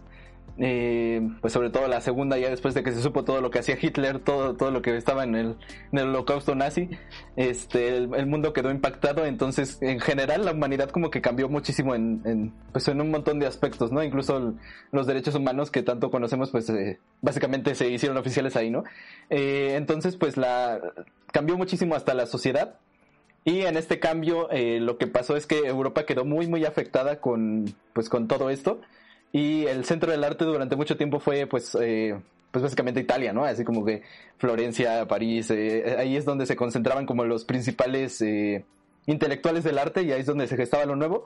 Pero ya con, con todo esto como que ya no había posibilidad en Europa de hacer como nada más que enfocarse en reconstruir toda la sociedad. Entonces pues Estados Unidos como, como bien lo hizo en la Segunda Guerra que dijo, ah, ya llegué, yo soy el chido, pues así también lo hizo con el arte. Eh, entonces ya tenemos el clip de lo de Hitos que viene. entonces, eh, no, lo de no, lo de Freddy. Eh, entonces, pues lo que pasó es que ya el centro del arte se movió a Estados Unidos, Nueva York, eh, y pues este, ahí es donde se empezó a gestar lo nuevo, ¿no? Eh, pero algo que pasó es que, eh, pues Estados Unidos, después de la guerra, después de todo esto, había visto el gran potencial que tenía el control de masas eh, que se había hecho en la guerra. Por ejemplo, pues todos sabemos que Hitler era un buen orador, tenía bastante carisma, podía hacer que, que la gente pues lo siguiera a él ciegamente. Entonces, este tipo de estrategias fueron estudiadas por, por mucha gente, eh, pero en Estados Unidos, ay, tantito. Eh, en Estados Unidos lo que pasó es que teníamos un, bueno, surgió un, un personaje muy importante que es Edward Bernays, que era, hagan de cuenta, como el vocero de Estados Unidos, que, pues transmitía ¿no? los, los deseos de la nación, defendía esto. Entonces lo que él hizo fue adaptar las teorías de Freud, eh, sobre todo esto del inconsciente, del ego, de todo eso, y las aplicó hacia, pues, como, hacia las empresas posteriormente, o sea, hacia cómo vender. Y ahí es donde ya todo explotó, así eh, surgió el consumismo, gracias, eh, pues apoyado en el capitalismo, pues era muy justificable que lo que moviera la economía, ¿eh? No, revelar se vende. Eh, sí, este, pues moviera todo esto. Este, y pues eh, en esta nueva sociedad, eh, pues empezó a subir el, con- el consumismo, eh, todo, todo era como la sociedad del espectáculo, que es lo que Guy Debord eh, ya empezaba como a, a denunciar que si no han leído ese libro, pues léanlo y van a ver que él básicamente está hablando de lo que está pasando ahorita. En ese tiempo ya era vigente, pero se intensificó más con los años. Eh, y pues eh, en base a todos estos problemas de que pues la sociedad se convirtió más bien en, un marketing gigante donde todo es como consumible, eh, pues empezaron a surgir este cuestionamientos desde el mismo arte, ¿no? Tenemos la internacional situacionista que fue como de estos primeros movimientos que se consolidaron como en crítica hacia este tipo de cosas en los 50 a finales de los 50 eh, y básicamente ellos denunciaban, ¿no? De que pues todo era absurdo, o sea, la sociedad era absurda, cómo es que todo se, se manejaba de esta manera, no tenía sentido porque no era real, era solo una especie de, de pues, ¿cómo decirlo? Como, como de velo ante la realidad, entonces no estabas viendo tal cual lo que eran las cosas. Eh, Guy Debord estuvo por ahí, eh, eh, movimientos como Dada incluso eh, pues empezaron como a cuestionar el mismo lenguaje, o sea, todo, todas las bases de la sociedad estaban siendo cuestionadas en esos años, pero no tuvo mucho efecto eh, en, ese, en ese tiempo. ¿Y qué pasó? Pues eh, nada, ¿no? siguió un poco la, historia, siguieron los años. Eh, algo que, pasó es que movimientos que parecían ser como revolucionarios, como el rock, que parecían estar cambiando un poco las cosas, pues se volvieron la música popular.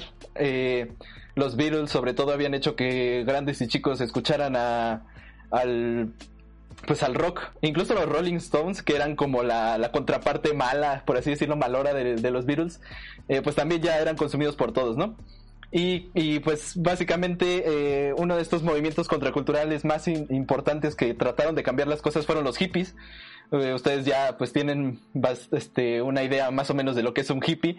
Eh, que básicamente lo que buscaban era salirse de esto, de esto, de este sistema capitalista, de este sistema de, del espectáculo, pues, eh, pero lo hacían de una manera pacífica, ¿no? ¿Y qué pasó? Que no cambiaban nada, o sea, el, rock ya había dejado de, ser un movimiento contracultural y los hippies pues no estaban cambiando nada por su forma pacifista de ser. ¿Y qué pasó? Pues que de repente ciertos grupos del rock en, en los 70s el, el, empezaron a hacer como un rock más, más extremo y empezó a surgir eh, lo que conocemos como el punk. Muy bien, el punk no es solo la música, eh, de hecho la música es como una especie de excusa, si se la quiere ver así, porque el punk es básicamente querer cambiar la sociedad querer romper eh, la sociedad de una manera violenta, algo que no hacían los hippies, por ejemplo, que trataban de hacerlo de manera pacifista, amor y paz. Eh, pues no, los punks decían, no, pues es que hay que romperlo todo, hay que destrozar, hay que, hay que robar, o sea, hay que hacerlo como todo lo contrario de lo de la sociedad para hacerse notar y que el mensaje llegue. Entonces, eh, con todo esto, empezaron a surgir como esta contracultura en, Gran Bretaña. esto es una broma punk, sí. este y entonces eh, en Gran Bretaña, pues como es la cuna del rock, pues ahí es donde se, se potencializó esto más rápido, ¿no? ¿Y qué pasó? Pues se empezó a ganar fama. Eh, este movimiento sobre todo se, se, consolidó con Anarchy in the UK de los Sex Pistols. Esto fue como el himno punk. Este, todos eh, empezaron a conocer el mensaje del punk a través de esto. Que curiosamente muchos marcan el, la muerte del punk desde este momento. Y es curioso porque como ya les dije, eh, el Pong lo que quería era precisamente no participar en esta sociedad de capitalista del espectáculo. ¿Y qué pasó? Que eh, pues los, los Sex Pistols fueron eh, fichados, por así decirlo, por una, una, gran discográfica. Entonces ya de cierta manera se había vendido un poco al sistema, que es lo que pasa, por ejemplo, con muchos... y de hecho es una crítica que es el guide board en la sociedad del espectáculo, que es que nada puede escapar al espectáculo, todo eventualmente termina como que siendo absorbido o asimilado. Entonces el punk de cierta manera ya se había vendido al sistema al, participar en el capitalismo y todo esto. Entonces pues este... Pero curiosamente esparció más el mensaje, ¿no? Es este, una dicotomía por ahí. Eh, y, bueno, el, mensaje del punk se explotó por todo el mundo, sobre todo en los 80 ya teníamos el punk en todos lados. Eh, el punk, eh, el punk, el punk de, los 80 a los 90 como que estuvo muy muy fuerte. básicamente los que seguían al punk pues era, eran gente que vivía en el momento, que vivía el ahora y no se preocupaba, preocupaba por el futuro, entonces las fiestas, las drogas, eh, los destrozos, divertirse era lo que, lo que se hacía. No importaba tanto qué, qué dijera la gente, el chiste era divertirse, vivir la vida, porque eh, la sociedad del espectáculo nada más te mantenía ahí como aburrido, ¿no? Sin hacer nada. Eh, Y bueno, eh, por ejemplo, uno de los más grandes exponentes que yo considero así como el verdadero punk, eh, tal vez lo hayan oído por ahí, es Gigi Allen. Eh, es un estadounidense que... Oh, Dios, oh Cristo, como diría Sailor Bill por ahí. Este, este, este sujeto tal cual no tenía ninguna especie de pues digamos de, de censura por así decirlo no no estaba regido por ningún ninguna este eh, ninguna atadura social o moral eh, este tipo bueno este el punk la música punk básicamente eran cosas súper sencillas eh, que querían escapar como a la música comercial y más bien se enfocaban en, los gritos en la violencia en, en el mensaje no en la denuncia eh, entonces, pues era música fácil, con mucha distorsión y los gritos, bueno, el, el canto era más, este, menos eh, técnico, por así decirlo, y era más como gritar o cantar muy, muy fuerte. Eh, entonces, ¿qué pasaba? Que eh, Gigi Allen, yo siento que representa todo esto. Gigi Allen era un tipo que se defecaba, se meaba, se golpeaba a sus, a sus fans en sus conciertos en vivo, se cortaba las venas, o sea, era como de todo lo que no pasaba en la sociedad, él lo estaba presentando en sus conciertos.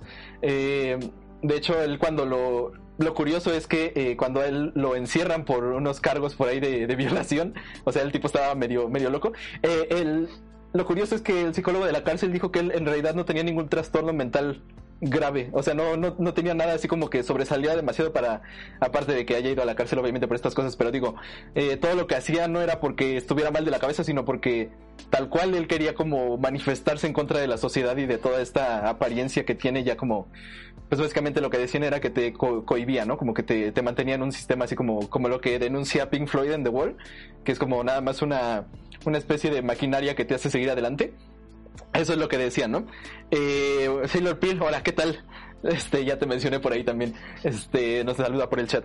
Eh, ¿Y qué pasaba después? Eh, pues donde, digamos, el punk, sí, técnicamente murió cuando Sex Pistols empezaron a, a vender sus discos y vivir de ello, porque ese no era el mensaje del punk. El mensaje del punk era como, ¿qué me importa la vida? No, no me importa el dinero. De hecho, si tenía que conseguir algo, lo robaba o lo conseguía de otra manera.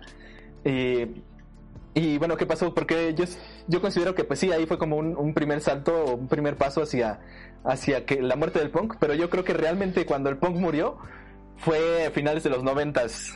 Eh, fue estas bandas que tanto nos gustan, Blink 182, Green Day, el, po- el pop punk.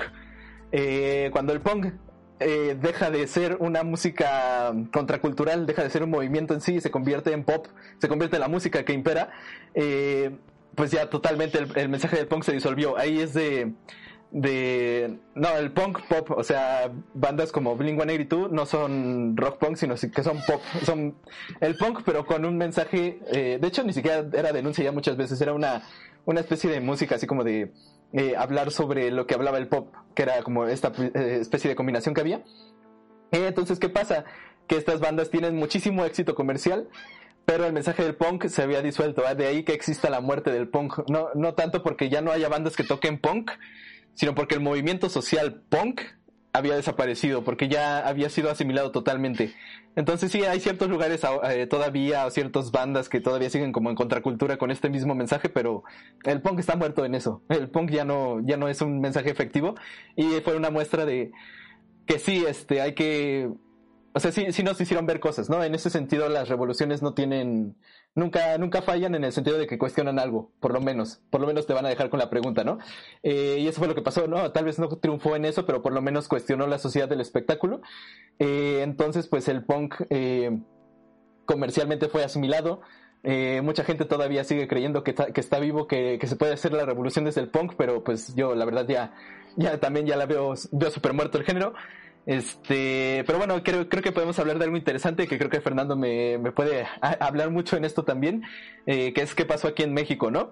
Eh, el punk, eh, pues sí era en los ochentas, aunque aquí todo nos llega un poco tarde, entonces fue como a mediados de los ochentas más o menos, surgieron cosas como los chavos banda, que es algo que Fernando la otra vez mencionó, que pues el punk llegó aquí de dos maneras distintas o, te, o le llegaba a los que estaban muy acomodados, que fue como en el caso de Gran Bretaña, que en Gran Bretaña pues eh, surge este, esta especie de movimiento porque pues los que ya están acomodados ya tienen todas sus necesidades suplidas, pues ya se aburren, ¿no? Y se dan cuenta de que la vida en realidad eh, cuando ya tienes todo suplido, pues es aburrida porque no hay nada más allá de, ah, pues necesito comer hoy, voy a trabajar para esto.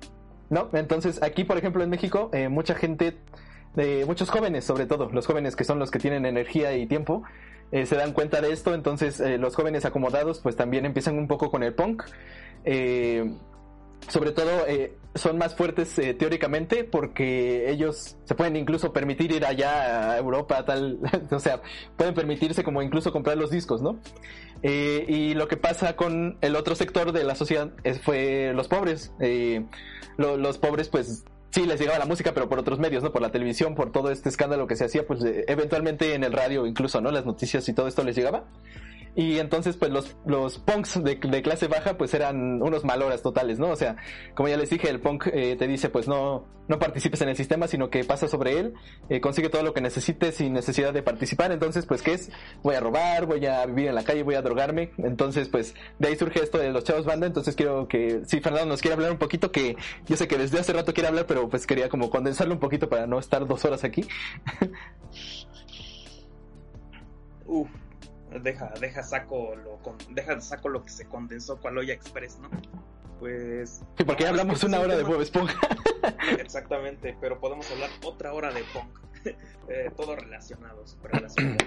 Pero bueno, es que el- este tema del punk mexicano y en realidad de, de la correlación musical que muchas veces ha habido en la historia de México es muy interesante porque eh, ¿cómo llega esta música en un principio? Esta música llega de dos formas a México. Llega a través de, llega a través de los llega a través de los grupos norteños, que, que no son los grupos norteños que hoy conocemos, ya saben, como el, como el Chalino y demás.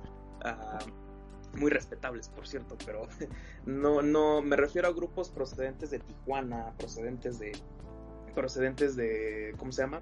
De Sonora, de zonas de esos lugares que venían con toda la música que llegaba de Estados Unidos, debido a que antes el tráfico por la frontera era menos era menos fuerte que ahora, no habían tantas restricciones, era muy fácil cruzar al otro lado, eh, porque no había una migración ilegal como tal. así que muchas veces de repente, pues los jóvenes así, clase medieros, estudiantes, eh, llegaban a las, a las tiendas de discos de San Diego, del Paso, de San Antonio, y les llegaban ciertos discos, les llegaban unos tales Beatles, y entonces decían, ah, esta música está bien chida, pero pues ni cómo tocarla en México. Entonces, ¿cómo lo vamos a hacer? Pues vamos a tocarla exactamente, pero vamos a adaptar la letra al español. como el, todo el rock, ¿no? mexicano. Ajá. Así, así surgió todo, el rock mexicano de la primera época son covers de son covers de esa época y te encuentras con unas reverendas jaladas pero unas cosas muy chidas La de la plaga, por Eh, ejemplo. Que es como, ¿qué, qué tiene Sí. que ver? La del bule bule por ejemplo no Sí. sé ah, los Abson que eran que eran de Agua Prieta Sonora que sí me gustan me gustaban los escuchaba de chavo Ah, eh, se coveraban todos los Beatles se los echaron totalmente en covers y hay unas cosas que dices esta letra no tiene nada que ver con la original Eh, la adaptaban y ponían cosas como en la de Yesterday y hablaban de ser un hombre y casi casi. Yo, ah, está bien loco ese pedo. Pero la otra forma en la que comenzó a llegar fue, fue en esos momentos y permeó sobre todo en los años 60 en México. Eh, el movimiento hippie en México nunca fue, por, nunca fue como tal contracultural como lo fue en Nueva York o California, sino que llegó a través de los, de los fifis, por así decirlo, en los años 70. es decir, ah, era muy común eh, hasta en una película de Lenya María dicen, ahí con los fresas hippies de insurgentes, ¿no? De la, de la zona rosa. Porque la onda hippie pegó sobre todo con las clases medias altas en adelante. De hecho, Jim Morrison, eh, Jim Morrison cuando llegó a México, eh, se, la, se paseó con el, el hijo de Díaz Ordaz y se presentó en un teatro de la Roma y todo bien bajita la mano era de puro white de la época. Sí, de hecho estuvo como medio escondido, ¿no? El concierto, así como de, Ajá, no, no, no. no no, nunca vi, De hecho, cuenta la leyenda, cuenta la leyenda incluso que se fue a los pinos con el hijo y estaban ahí, estaban ahí quemando las patas al diablo. que llega el día sordaz y que llega el día sordaz y que los corre y así. Pero es una leyenda urbana más que nada, que tratan de engrandecer luego al hijo de Díaz Ordaz, que pues, era bastante, bastante malo en la música, aunque le intentó. Ah, hay un verso del Tri que cuando eran Three Souls in My Mind decía ya solo va a poder tocar el hijo de Díaz Ordaz, refiriéndose a que iban a censurar todo el rock y que nada más iba a quedar su música toda fea.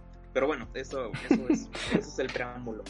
Lo que pasa con el punk es que el el rock ya se instaura como tal en las clases medias en México.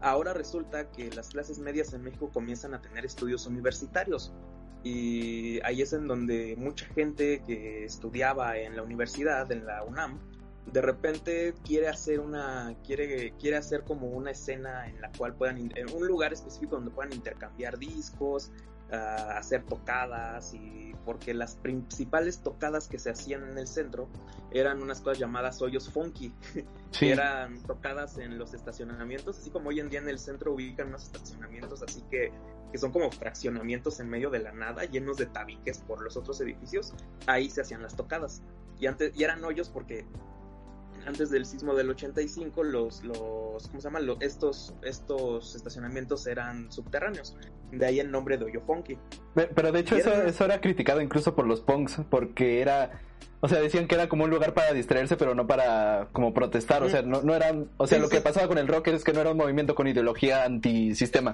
Exactamente, de ahí es en donde surge, ahí es en donde empieza todo lo del fenómeno del tianguis cultural del Chopo, que ahí es en donde comienzan a juntarse estos jóvenes de alguna manera a intercambiar discos, cintas, y ahí es en donde comienzan proyectos de proyectos de índole más punketa. Aquí el problema del punk es que llegó a una realidad muy distinta a la británica anglosajona.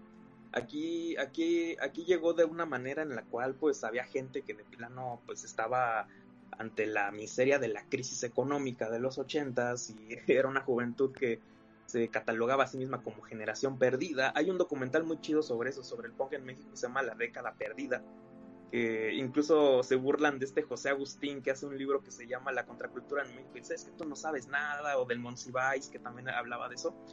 Y es que una de las una de los principales de los principales puntos que ellos tenían es que a la hora de que tratas de estudiar al punk, ya lo que te sale en tu estudio no es punk, porque estas cosas no pueden institucionarse en la sociedad o no pueden hablarse en la no pueden hablarse desde el establishment como tal. Es más, según según los postulados de ellos, si ahorita que hablamos de punk no estaríamos hablando de punk, sino que hablamos de la interpretación que la sociedad le da a este fenómeno, De hecho, es una cosa paréntesis para ahorita que mencionaste lo del como documental, pues también hay otro que se llama Nadie es inocente, no sé si lo han, has visto, pero es de, de Sarah Minter. Y ese está interesante porque te cuenta la vida tal cual de un punk, o sea, no te dice lo que pasa, sino lo que vive un punk. Eso es interesante también porque ves incluso como eh, pues llegó aquí en México en esa sobre todo, ¿no? Así como eh, la clase de gente que era el, el punk aquí en México, entonces también ese se los recomiendo. Eh, pero como, como dice Fernando, a lo mejor algunos piensen que ya no es, no es punk, ¿no? ¿Quién sabe? Sí, de hecho, la capital todavía del punk, por así decirlo, en México es Ecatepec. Que le dicen Ecatepunk. Exactamente, ahí todavía Sí. los, hay unos hoyos que hay unos hoyos que todavía se sigue activamente el punk y dicen que sí todavía tiene su relevancia por allá. Pero bueno, eso es como lo que yo sé de, del punk en México. Eh, y pues nada más. Ah, sí, sí, este.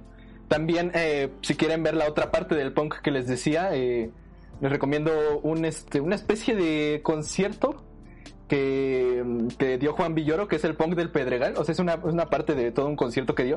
En el punk del Pedregal, eh, Juan Villoro como que recita la vida precisamente de lo contrario, de una persona que ya tiene dinero, pero que se aburre y entonces en el punk encuentra como la, pues el desaburrimiento, por así decirlo, pero al mismo tiempo una salida a la sociedad que estaba aburriéndolo, ¿no? Lo interesante es que te cuenta cómo eh, al final eh, la gente lo empezó a consumir más como por el espectáculo. O sea, sí, sí lo empezaban a escuchar porque era una especie de rock muy duro que, que empezaba como a resonar mucho, pero cuando eh, eventualmente como que nada más era de, ah, sí, vamos a ver al, al loquito punk. Entonces, eh, pues es interesante, al final, eh, incluso de manera irónica, eh, Juan Villoro nos dice que termina tocando Santos Peregrinos cuando llega la época de Navidad, o sea que ya había pasado como el momento del punk y ya lo que sigue, ¿no? Vamos a seguir con la vida. Y, en un último intento de, de punk, eh, el protagonista de la historia que nos cuenta, eh, pues trata de, no sé, de, de, de, manifestarse así como de golpear policías y todo esto y lo termina reprimiendo el Estado. Entonces creo que esa es una manera más o menos clara de qué pasó con el punk. Este, fue asimilado por el sistema, eh, después los punks que quedaban pues ya este pues fueron perseguidos como criminales, no, no, no en cuestión como de, de que estuvieran marcados, sino que pues ya nada más hacías algo, algo así como más criminal y te perseguían, como siempre, pero esta vez ya estaban como más estigmatizados, por así decirlo. Eh, entonces, pues creo que es interesante, sobre todo que aquí en México, eh, pues vemos, sobre todo en los ochentas, como que la, juven- la juventud sí se metió muchísimo en los movimientos sociales, ¿no? O sea, eh, ahorita es- estamos como más dispersos en, en ideologías y en todo esto, pero creo que en esos momentos sí como que era muy imperante una, alguna ideología sobre el resto, ¿no? Y sí hay mucha gente que quedó marcada en estos tiempos, por eso vemos este dones así bien random, este que podrían ser tu papá, pero con camisetas de grupos bien extraños, de además del tri. O gritando, o gritándote yo y Ramón cuando ven Sí, sí, sí, o sea, te- toda la escena punk, eh, punk eh, llegó bastante aquí en México, sí pegó, pero también, este, como en todos lados, pues no, no terminó de calar, ¿no? Pero lo que les decía en, en sí, una revolución no falla en tanto que te deja como la pregunta que ellos plantean, ¿no? Entonces, quién sabe, a lo mejor más adelante se retoma eh, este mensaje, a lo mejor la caída del capitalismo va a ser este retomando algunos de estos mensajes y dándoles algo nuevo, quién sabe. este eh, eso quién sabe si pase siquiera, eh, debería o no sé, pero bueno, esto es lo que fue el punk. Espero que les haya gustado. eh, como les digo, fue algo bastante resumido. No sé si nos quieras decir algo más, Fernando. Bueno, es que de hecho de ahí hay un punto de un libro muy interesante que alguna vez leímos en la prepa, pero que era bien difícil de encontrar y me acuerdo que te lo apañaste. Se llama Revelarse Vende. Que Sí. precisamente, que precisamente habla un poco de estos fenómenos, de cómo de repente la, la idealización, la idealización de una pues de un espectro que se vuelve comercial o reconocido, a- a- a- en el momento en el que comienza a ser conocido, es el momento en el que ya está disponible ante la mercantilización. Entonces, ah, ya no importa lo utilitario, sino la vista, ya no importa realmente qué tan, para qué sirve lo que usas, sino lo que esto representa. Es más el mejor ejemplo del mundo toda la, toda la marca y toda la, todo lo que ha representado a lo largo del tiempo esta marca Dr. Martins, que me gustan, por cierto, o sea, están cómodos y todo, pero eran zapatos de obrero, eran zapatos para trabajar así en, la, en, en las fábricas, en las minas incluso. Hoy en día, pues, fueron absorbidos por el propio sistema y ya saben que su uso comercial es ante todo el de la, el de la estética alternativa, si le damos un nombre. Sí. Entonces, Como en el, Eh. en el tercer, creo que es el tercer, ¿no? El tercer piso de la Friki Plaza, moda alternativa. Exactamente, exactamente.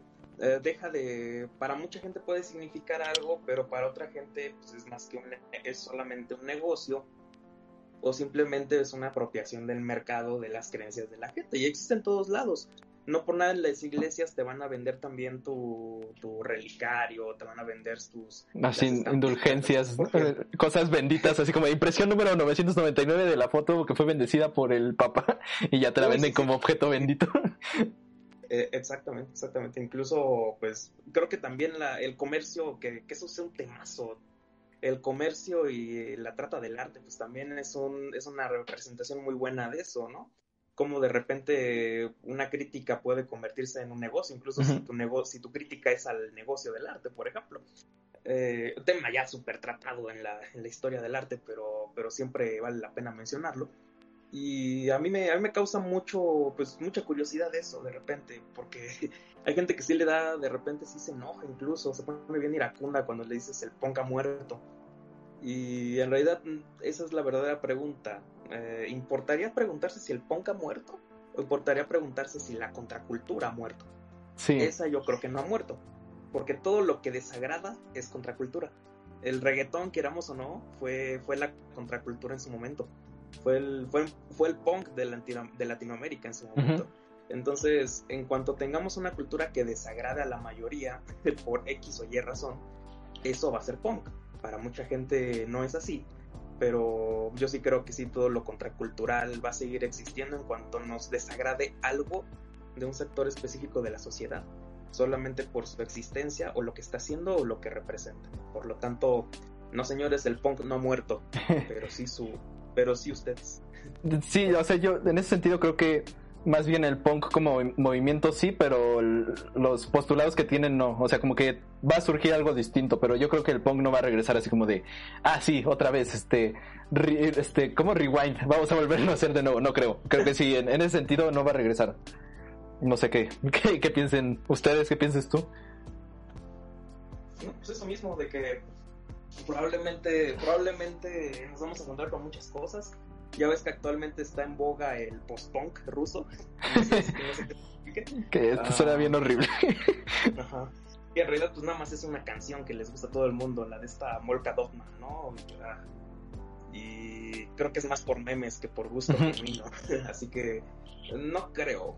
No creo que renazcan y tal vez como género musical vamos a ver unas reinvenciones, pero eh, como movimiento cultural no. Y, y qué bueno porque eso le va a dar pauta a nuevas cosas que ni, se- ni siquiera serán movimientos, pero sí serán más punk que el punk.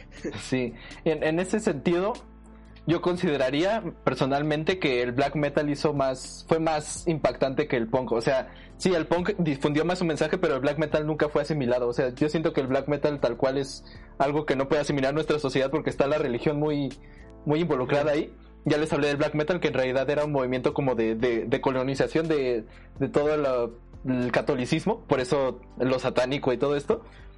Pero yo sí creo que el, el black metal no ha sido asimilado y creo que nunca lo hará porque es muy demasiado extremo hacia la, como digamos contra los ideales de la, de la sociedad actual. Sí hay bandas que se han vuelto eh, comerciales. Dark Tranquility, por ejemplo, era una banda muy de, de black metal muy, ¿cómo decirlo? Muy importante para el género, pero ya al final ya empezaron a meter electrónica y todo esto. Entonces siento que por un lado se han vuelto más comerciales, pero creo que la- los grupos que todavía siguen haciendo el black metal como es, eh, pues sí siguen como un poco con esto. Eh, no creo que vayan a cambiar gran cosa, pero por lo menos creo que el movimiento en sí no, no, no ha, no le pasó lo que el punk. Y en ese sentido creo que fue más eh, exitoso en, en el sentido de que no cayó. Pero como ya les dije, pues el punk sí dejó como una gran pregunta que a lo mejor eventualmente sea respondida por otro, ¿no? Otro movimiento. Sí, sí. Pues imagínate ver a Silencer en el Zócalo, eso no va a pasar. Sí. Sí, sí, sí. este, pero bueno, eh, pues eso fue lo, lo que les quise hablar del punk. Eh, gracias al señor Fernando, que como siempre, yo, yo ya sabía desde el inicio que el señor Fernando tenía mucho que decir. este, entonces, pues qué bueno que se pudo hablar un poquito de la plática. Este, como ya les dije, es un tema que da para muchísimo, sobre todo lo, lo primero que introduje, así como sociedad del espectáculo, el dada, todo esto que empezó a cuestionar la sociedad, eh, pues da mucho para qué hablar, pero a lo mejor será en otra ocasión. En, esta, en este momento pues hablamos del punk. Y como les dije, musicalmente pues no importaba mucho, porque pues era más como el soundtrack del fin del mundo, básicamente. Era música que no, no tenía gran complejidad, bueno, no era tan compleja, este, aunque sí seguía pautas musicales, eso sí, o sea, no, no creo que en algún momento fuera anti, antimusical, que es como muchos lo, lo marcan, así como de, no, no es que era antimúsica, pues en realidad no, porque seguías, todos los instrumentos de cierta manera tocaban en la misma escala, eh, había cierto ritmo, o sea, si, que- si hubiera sido antimúsica, pues no seguiría ni ritmo, ni, ni melodía, ni nada, ¿no? Eh, pero, pero bueno, este, musicalmente nunca fue como tan explotado hasta que llegó con el, con el pop, eh, luego también con el rock se mezcló, entonces pues ya, ya no era punk, pero era una combinación de otra cosa, ¿no? Eh, pues eso, eh, espero que les haya gustado eh, esta pequeña cápsula y pasemos a la siguiente, vamos a pasar con el señor Toris en las series, espero que ya no se le corte la, la conexión, pero pasemos a series con el señor Sí, Toris. igual yo, igual yo espero no se me vaya el Zoom. Si se me vaya, aguántenme un rato y platiquen entre ustedes o no, no sé, pero no no. Dice señor Este- que nos estiremos, va, para antes de empezar. Muy bien. Va.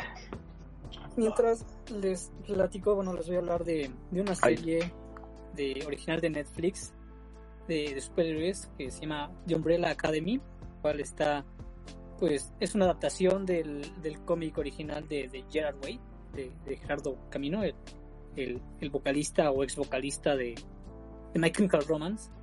Técnicamente regresaron, ¿no? Pues sí, por eso digo, bueno, ahí está la duda, ¿no? Pero bueno, digamos Sí. que, que ya se volvieron a juntar, entonces My Chemical Romance. Y bueno, este, pues está, es, es bastante interesante lo que propone el, el cómic, pero creo que la adaptación es aún mejor. Y bueno, ¿de qué va esta serie? Es este, pues inicia con, con así el, el milagro, el, el milagro de, de 43 mujeres que en un día de, de octubre de 1989 dieron a luz todas estas mujeres, pero no estaban embarazadas. Entonces, pues así casual el, el, el Espíritu Santo o, o quien sea se apoderó de, de, de estas mujeres que dieron a luz a estos hijos y uno, un, bueno, un millonario este, llamado Reginald quiso adoptar a, a los a todos los niños que pudiera eh, porque él suponía que tenían habilidades sorprendentes, ¿no? Entonces, bueno, solo alcanzó a adoptar siete y pues sí, efectiva, efectivamente estos niños eh, tienen superpoderes, ¿no? Eh, él los nombró, bueno, con un número a cada uno. Y bueno, el primero es Luther, el cual es súper fuerte.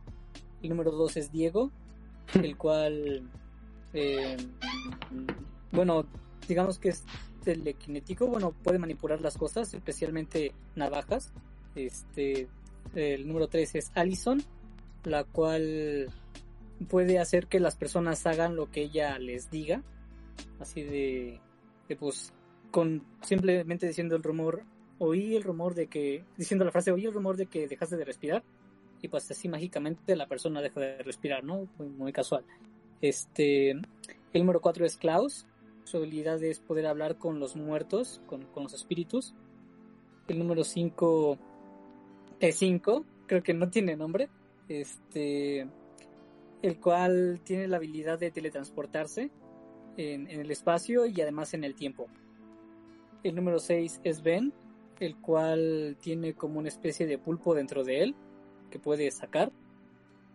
Y el número 7 es Vania, la cual pues en teoría no tiene poderes, es, es común y corriente. Y bueno, eh, este, este ricachón compró a los, ah, bueno, adoptó a estos niños para hacer su propio equipo de superhéroes, los entrenó y pues formó la Academia Umbrella, este, con el fin de pues de, salvar al mundo en diferentes misiones. Y, pues así lo hicieron durante algún tiempo, este, pero bueno, el, el padre era demasiado frío. eh, luego un día, este, el número 6, Ben, Ben falleció. Y pues así poco a poco la academia se fue separando. Este, fueron cada quien por su propio, propio camino, dejando pues a su padre solo.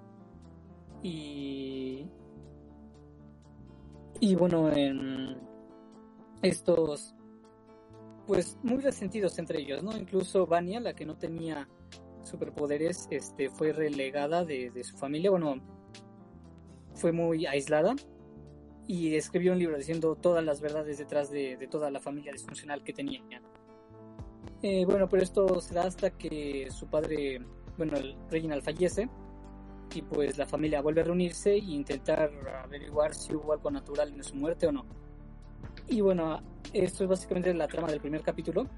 Eh, también se me, se me pasó decirles que el número 5, con su habilidad de teletransportarse, dijo un día, no, pues yo quiero, quiero viajar en el tiempo, ¿no? Y su padre le dijo, no, todavía no estás listo. Y él dijo, no, sí, sí puedo. Entonces lo hizo, pero bueno, viajó de un salto bastante adelante en el futuro y llegó a un mundo postapocalíptico. Ya no había vida humana más que él. Eh, y ahí él se quedó varado en, en este mundo postapocalíptico durante bastante tiempo. Entonces, esto es lo que diría lo que más me atrapó de la serie, porque el mundo postapocalíptico se ve bastante bien, se ve estéticamente se ve muy bien y pues sí te, se, te intriga, ¿no? El, el cómo sobreviviste, cómo sobrevivió tanto tiempo ahí y cómo regresó, porque justamente en el día del funeral de su padre, eh, este número 5 regresó y bueno, se supone que ya tiene mm, 70, 80 y tantos años, pero regresó en su cuerpo de niño, en su cuerpo de aparentemente 13 años. Y bueno, el actor que lo interpreta es un actorazo porque es, o sea, es la apariencia de un niño, pero toda la actitud de un señor, de un, de un viejo, de, de un señor malhumorado. Entonces, actorazo este, este, este joven de 17 años. Y bueno, eh, un poquito de spoiler. Eh, en el futuro, técnicamente él no estaba solo, ya que hay una asociación eh, pues de agentes del espacio-tiempo eh, que pues que controlan todos los eventos históricos, ¿no? Entonces dijeron, no, pues con tus habilidades podemos volverte un agente. Y entonces él estuvo ahí viajando en el tiempo y un día se revela, porque se supone que eso tenía que pasar, el fin del mundo tenía que pasar, pero él se revela contra la asociación y vuelve al pasado para descubrir qué fue lo que destruyó el mundo y evitarlo, ¿no? Y así, bueno, se vuelve a reunir la, la familia y pues ya a partir de aquí pues comienza toda la primera temporada, ¿no? Entonces, bueno, este es el, eh, la trama, hay, hay una especie de, de agencia que, que, intenta detener a, a Cinco en, su misión de pues de, de, evitar el fin del mundo. Y bueno, ahí son los primeros 10 episodios de la temporada. Eh, no, no quisiera dar más spoilers. Eh, si acaso mencionar que, que sí, que digamos, bueno, entre que sí descubren que ocasionó el fin del mundo, que es un, es un, este, un giro, un, ¿cómo se llama? Este, se me fue el nombre de la palabra. Eh, bueno, es un giro un poco inesperado. Pero lo padre es que la primera temporada culmina con que no, de, no detuvieron el fin del mundo tal cual. De hecho, no pudieron evitarlo. Pero Cinco eh, transporta a toda su familia al pasado para, para volver a intentar evitar el, el, el, apocalipsis. Entonces ahí en la primera temporada acaba de, no, pues ¿y ahora qué va a pasar? ¿No? O sea, es totalmente una incógnita. Y bueno, al inicio de la, de la, de la segunda es bastante impactante, diría yo. O sea, los 10 primeros minutos del primer capítulo de segunda temporada son una joya, porque, bueno, al inicio vemos que cada miembro, cada miembro de la familia fue teletransportado a un año diferente, todos en la década de los años 60 o 50. Y bueno, 5 fue el último en llegar, fue el eh, 1963, cuando todos ya habían pasado ahí algunos años. Y él ve cómo eh, su familia, cómo la, la Academia Umbrella enfrenta este pues una especie de ataque de soviético, ¿no? Porque ahora están en durante la Guerra Fría. Entonces aquí se ve a la, a la, a la familia luchando contra contra este ejército de tal vez sean los, los, rusos y bueno al final otra vez el fin del mundo pero esta vez por, por una bomba nuclear y aquí Cinco tiene que regresar bueno con ayuda de, de uno de los agentes del, del, de la asociación regresa unos días antes para volver a intentar evitar cómo evitar esta catástrofe nuclear. Primero, bueno, teniendo que buscar a cada miembro de la familia, este ya todos hicieron la idea de que no van a regresar porque pasaron en lo que es este la ciudad de, de, Dallas o de, o de Texas este durante algunos años. Y pues ahora digamos que la causa del fin del mundo es diferente. O sea, ahora es, es la, la guerra nuclear. De hecho, está ahí involucrado el, asesinato a John F. Kennedy.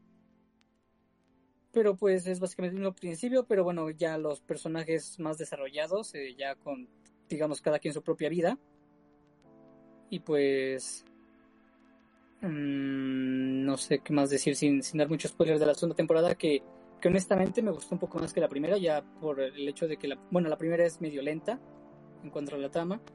Y bueno, aquí ya, ya, te, ya conoces a los personajes, ya eh, sabes las habilidades, sus personalidades y pues un poco por dónde va la cosa, ¿no? Este, ese caso hay eh, personajes nuevos y, y más trasfondo en cuanto a lo que es la vida de, del padre de, de estos niños o de, de, este grupo de superiores.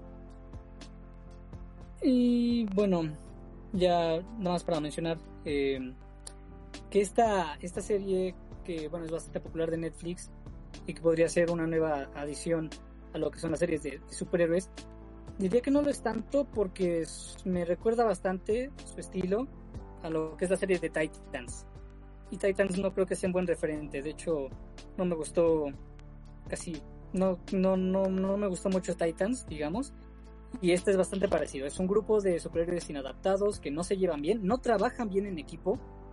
Eh, y pues ahí, bueno, tienen varios conflictos personales entre ellos. Y además, bueno, el tono de la serie medio, medio serio, pero a la vez medio absurdo. Y, y acompañadas de, de canciones eh, bueno, de banda sonora anempática, con canciones de los años eh, 80 este, así con, con, montajes de peleas chidos y, y soundtrack chido, pero siento que eso ya se ha visto mucho últimamente en, en lo que son las series de superhéroes. En ese sentido, por eso digo que es bastante convencional, bueno, bastante similar a, a lo que, como ya les dije, es Titans y seguramente Tom Patrol, pero no he visto Tom Patrol. Eh, pero sí bastante interesante y sobre todo eh, lo que atrapa es un poco la intriga de, de bueno, por, por, lo que a mí me atrapó fue la intriga de, de qué es lo que causa el fin del mundo y, y cómo poder detenerlo.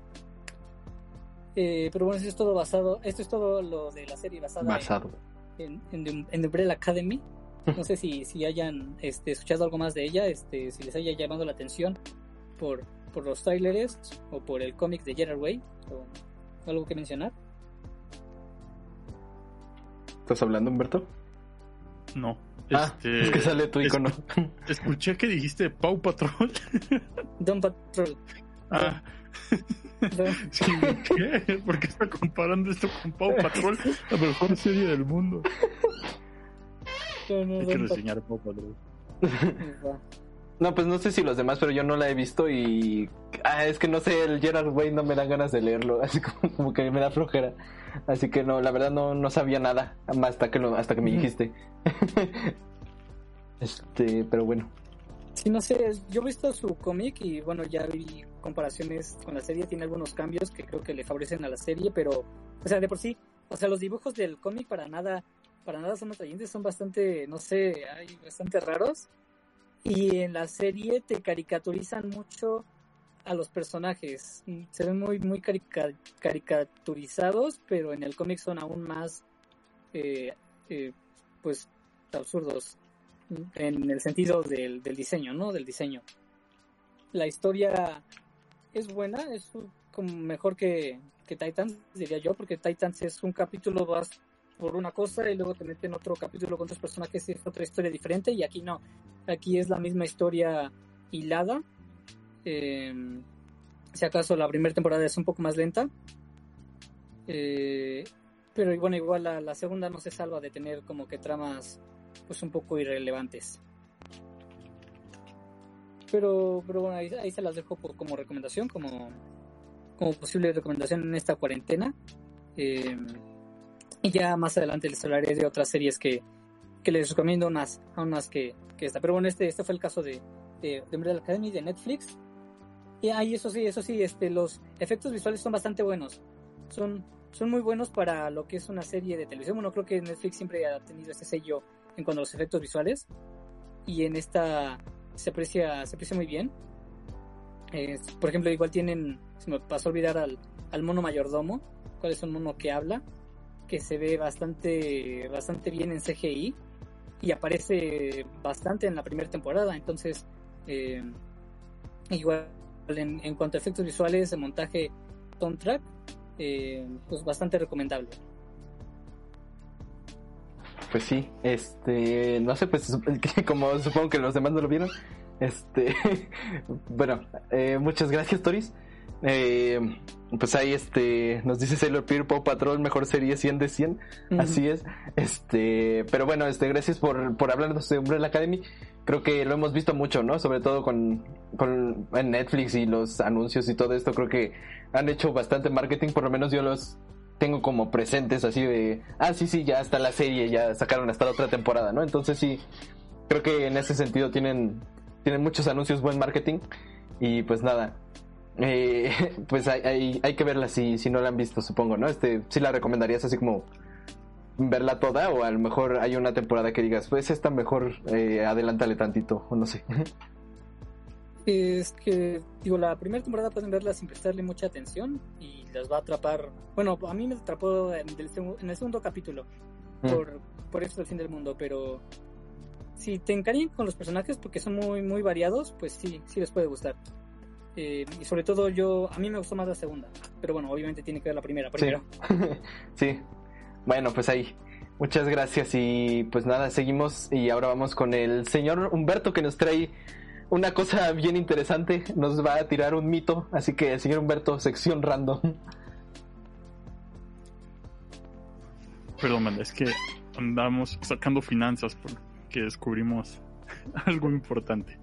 Eh, estamos viendo cómo balancear este nuestra nuestra economía en- dentro de una pandemia para para ver si hashtag Paul compra Paul chiquito.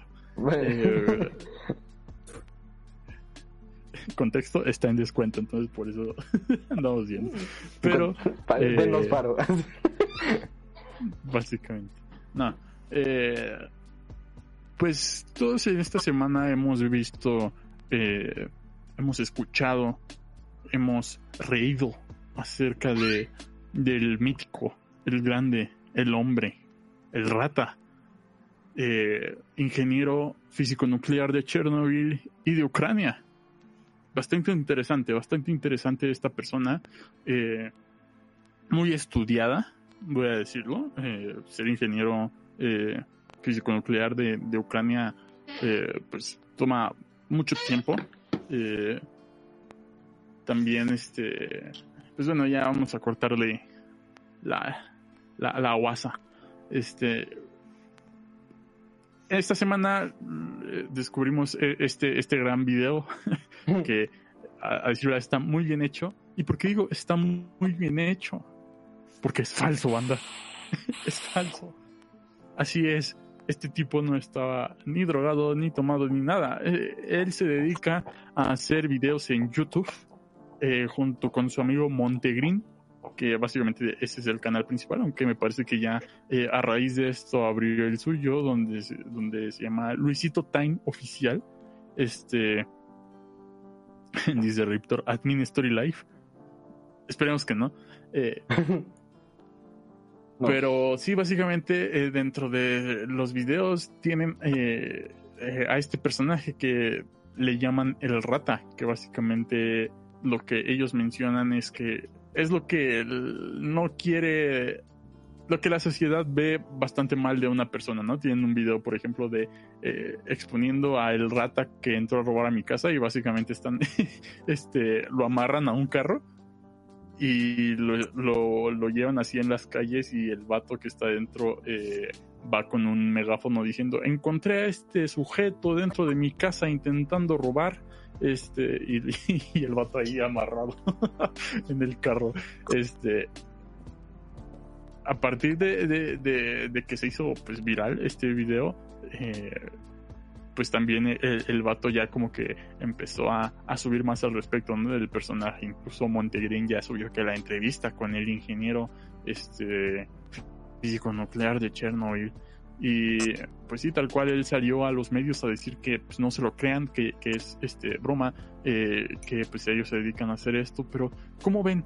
¿Cómo ven eh, esta representación de, de cómo un video viral en estos tiempos puede ser ya fabricado, creo que es la parte más importante de, de esto, porque sobre todo de este tipo de videos virales de esta índole, ¿no? Eh, porque tal cual está muy bien hecho, yo sí me lo creí.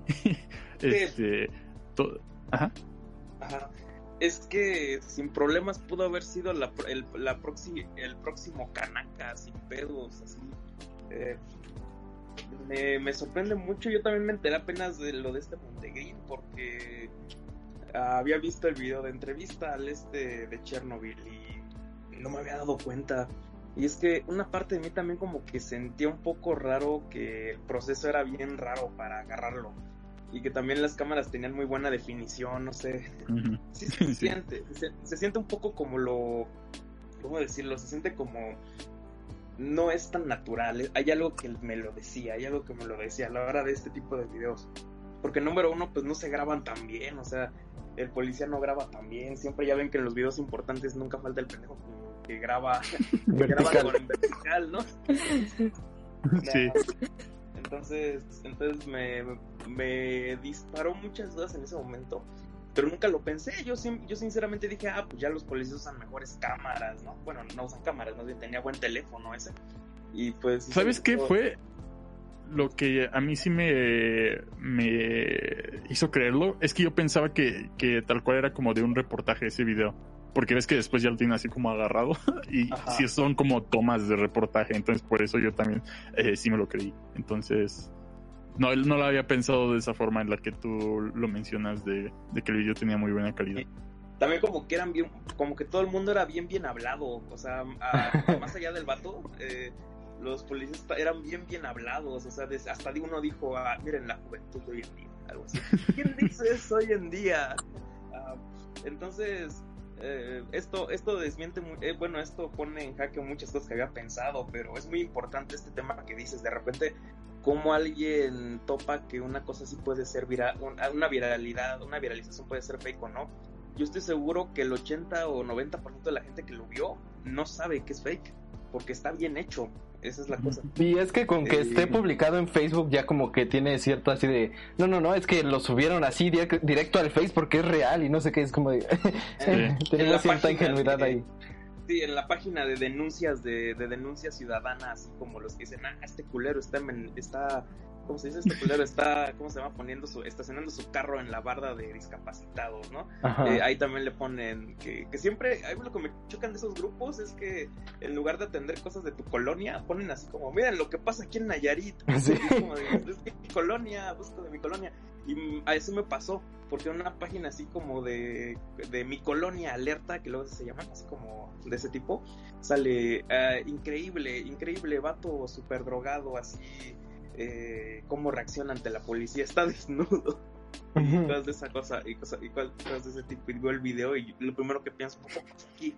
obviamente no va a pasar aquí porque es en tu grupo de en tu grupo de vecinos o de ¿cómo se llama? o de la colonia o de tu calle que nunca publican cosas de aquí lo único que publican son estos pingüinos bailando cuando es viernes Ah, y bueno después de después de eso ya saben que ¿cómo se llama? A llenarle el ambiente que hoy es viernes o algo así con toda la energía pero Ah, no, algo había, algo había de poco natural ahí. Y no sé, no sé incluso, eh, yo me pregunto, qué, eh, no vi la entrevista, eso es muy cierto, pero ¿bajo qué sustancia trató de actuar?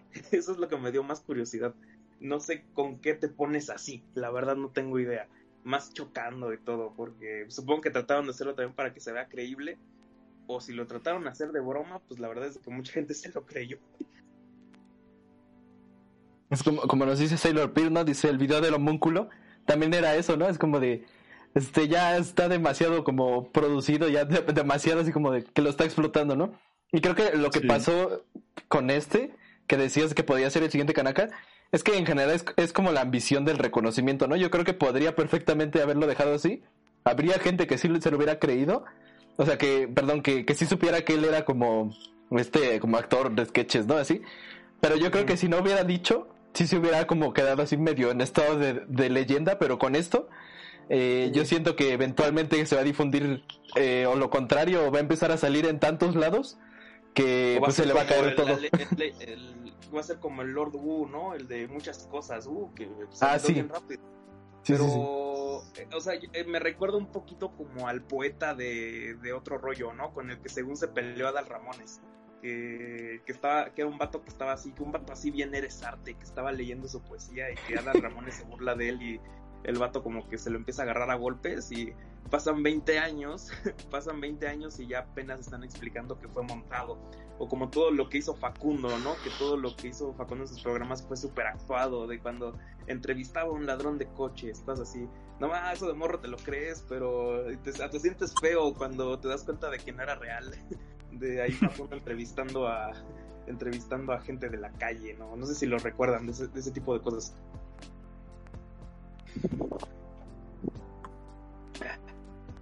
Humberto, es tu Humberto. sección. Humberto. Pues sí. sí, aquí ando, no, es que creí que iban a decir otra cosa. Eh, No. Sí, eh, pues sí fue un tanto chocante. an- ayer, antier, que leí la noticia, incluso se la mandé, lo, lo- bueno, no se la mandé, le dije a Carlos que era falso. Este, y se sorprendió. Yo recuerdo haber visto ese mensaje. ¿Qué? Eh, sí, el- de hecho, el vato lo que tiene es que sí actúa bastante bien de dice como me- bueno menciona Fernando que bajo qué sustancia pero digamos que es como un una combinación, ¿no? de muchas cosas que podrían ver y también podrían ser, y también como eh, lo que la gente piensa básicamente de, de que es un borracho o un drogadicto. Entonces, eh, En, en ese aspecto no se también dudé porque esos efectos no se me hacen de una droga común. Eso, ese tipo de efectos los creía como de crocodile o, sales de baño, algo así bastante fuerte, pero lo que comúnmente puede consumir alguien así, alguno de, de como dice Fernando, de los que denuncian en, en de- denuncia de tu colonia, pues es este, este, no sé, este crack, bueno, este, ¿cómo se llama? Cocaína, este, LSD, cosas así, ¿no? Pero esas cosas más bien te dejan como, como que no puedes hacer nada, bueno, como que te, te calman menos la cocaína, ¿no? Pero, o sea, en ningún lado he visto como efectos de esos.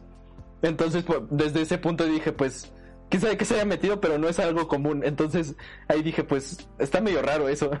y ya de- cuando me dijo Humberto fue como de, ah, no ma, entonces, sí, no, no hay, no hay drogas tan comunes de eso. Ajá.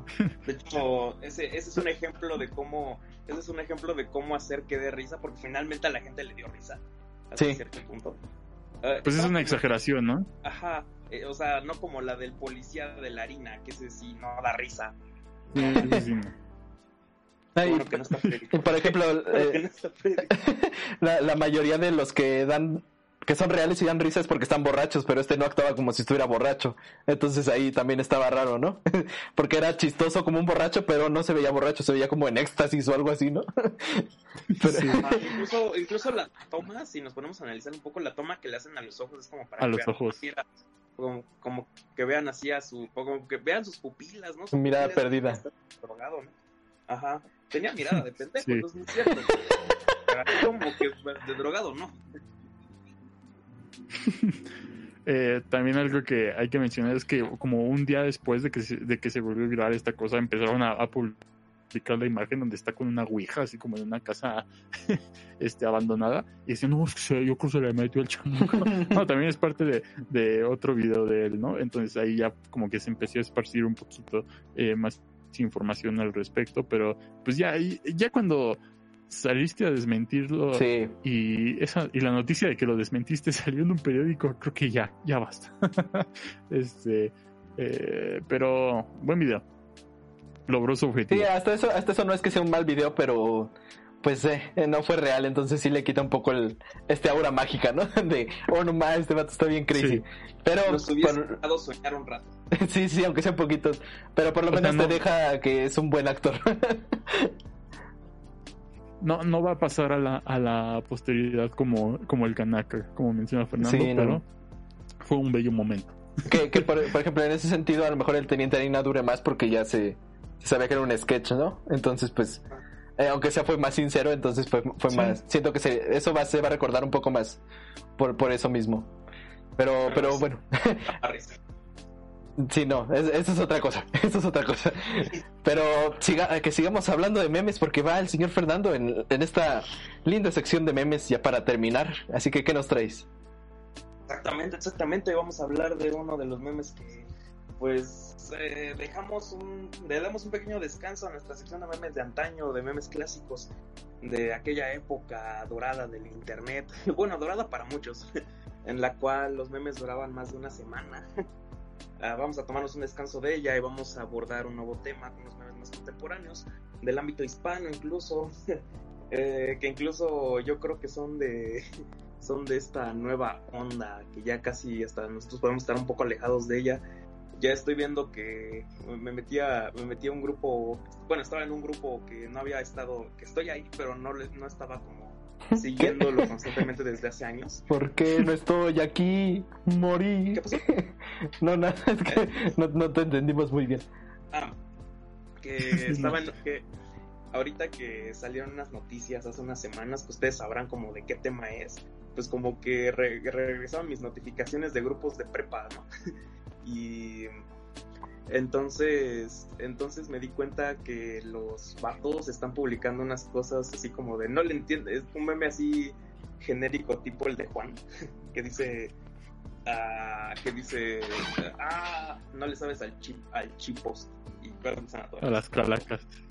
Casi casi, no le sabes al chipos, pero bueno, regresando a esto, vamos a, vamos a hablar de un meme que pues sí le sabemos en dado caso, y es un meme con gatos, gatos, decepción y romance, como les digo, pues, uh, ¿cómo les digo? ¿Cómo les digo? Este meme de Duren, no sé si alguna vez lo conocen, un gato que está, es básicamente un gato que está lloroso, está ahí llorando y dice Duren usado muchas veces para manifestar esta frustración que se tiene a veces cuando, cuando te sientes solito, ¿no? Cuando te sientes así como, cuando te sientes como abandonado, ¿no? Ajá, defraudado o incluso como, como traicionado, ¿no? cuando te das cuenta que, cuando te das cuenta que Paul no compró a Paul chiquito, cosas así dices Duren. Bueno, no, en ese contexto no tanto, pero... A, lo mejor sería que Paul en vez de comprar Paul chiquito compró cualquier otra cosa, entonces le dices a Paul ya esa otra cosa Duren, porque no compró a Paul chiquito. Exactamente, exactamente. Y ahí es donde... No quiere comprarlo, banda, ya le dije, no quiere. Hashtag Paul compra Paul chiquito. Ajá. Exactamente. Si tuviera Twitter le dirían, vayan a decirle en Twitter, pero no tienen Twitter, así que arrobenlo muchas veces en el, en el Discord y díganle, ya cómpralo. Sí, exactamente, eso se hace, así se hace, así se hace no sé, como cuando, como cuando, no sé, no sé, Freddy, el Freddy Portoriz existió, pues sí, todos dijo Duren, cosas así, de, ese, de esa naturaleza. es sobre todo para ese tipo de decepciones, pero vamos a hablar un poquito del origen, porque este meme pues viene de un de Instagram, viene de una página gringa, sobre todo, bueno, canadiense para ser exactos, pero anglosajona a fin de cuentas, que se llama Sadcast, Sadcats.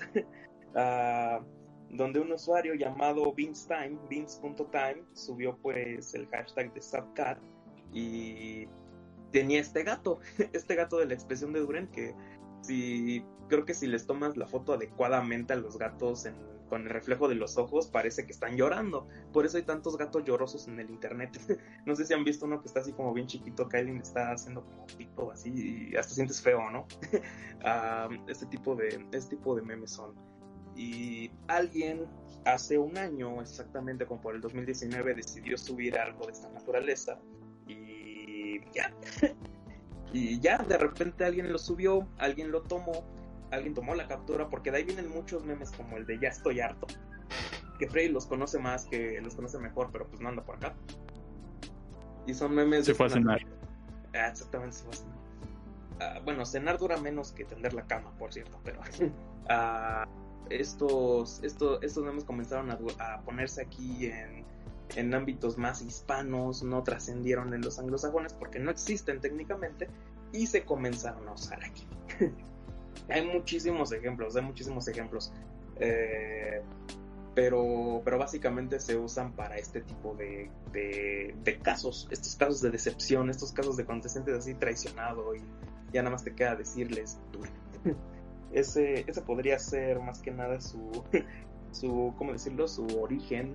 Viene de ahí, la gente lo usa mucho, no se me hace como un gran meme, pero ahí está, ahí está, existe, existe y se hace presencia.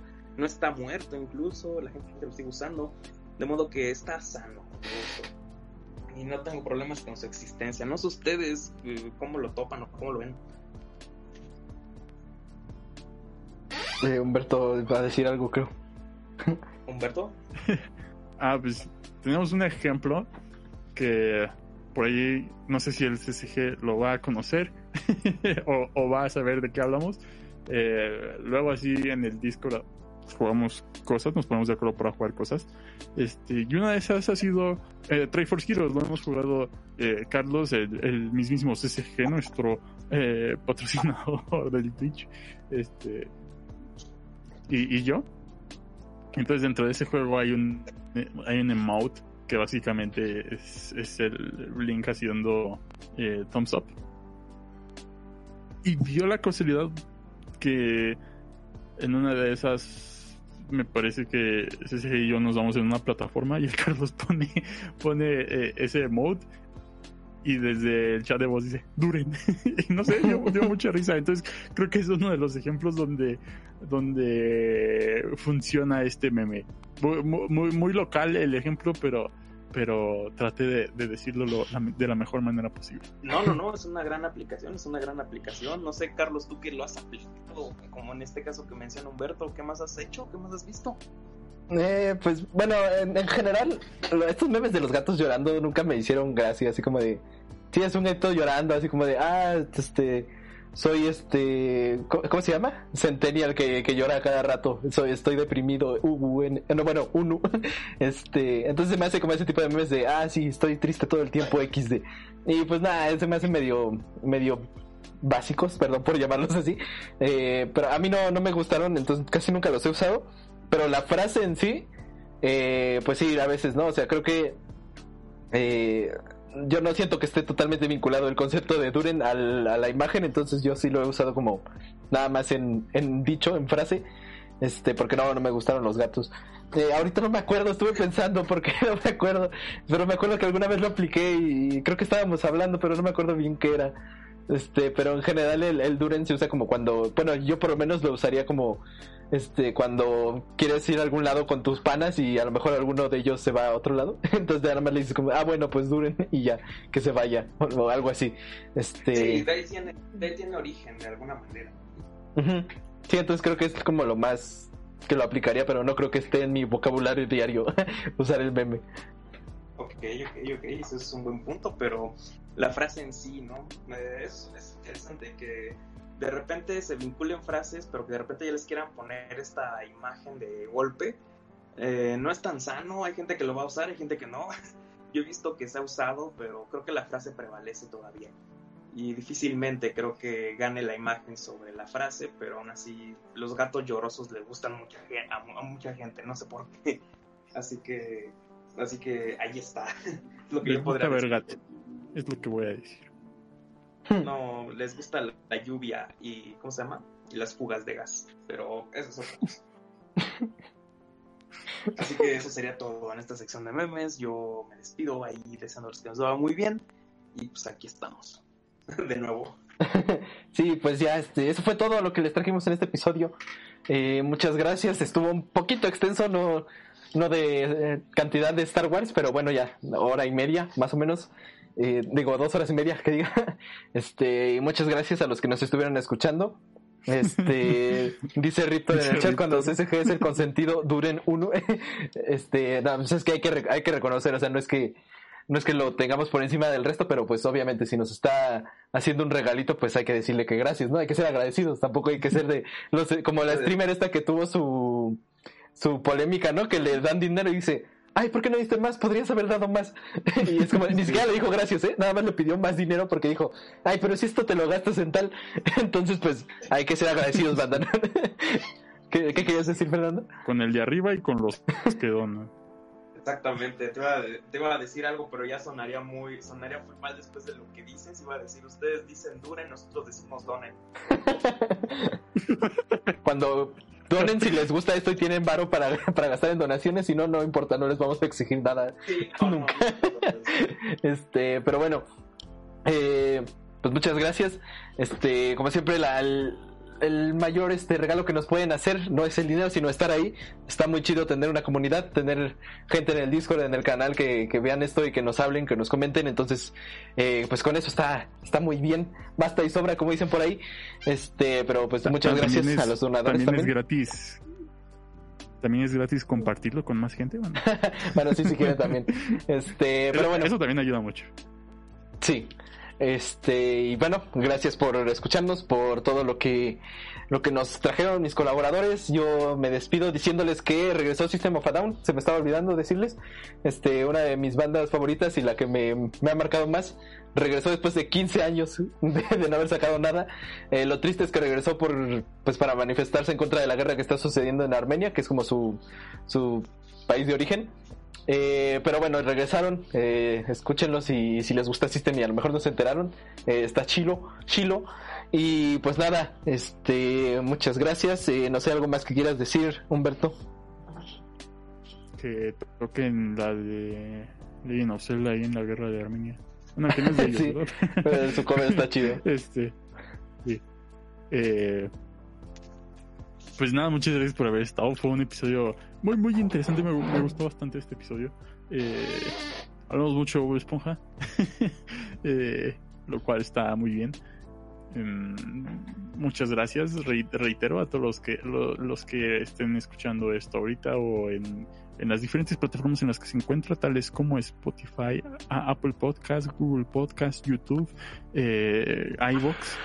Y también recordando que ya hay Twitter de nuevo. Este, perdón si tuvieron algún inconveniente, si quisieron buscarlo, que de de todos pues nadie, nadie, nadie lo busca. Ah, Eh, llegó algo, pero. Pueden. A ver. Ajá. pueden este Llegó una, Llegó. una donación que dice Duren, pero no puedo ver quién ni cuánto dio, entonces a ver si ahorita puedes ver tú. El- sí. Este. De- déjala, veo. Eh, digamos que. ¿En, en qué estaba? Es que se, se me fue. Twitter, no sé. Ah, sí, el Twitter ya está, por si nos quieren seguir ahí, por si. Este. ya, aquí está. Uh, Recent Events. ¿Eh? ¿Eh? No carga, aguanta. Eh, ahí está. Eh, Ri- Riptor 210, muchas gracias por, por ese dólar que dice dura. No, pero dice dura, no duren. Ah, yo escuché Duren. muchas, muchas, muchas, muchas gracias. Vamos, vamos a repetirla.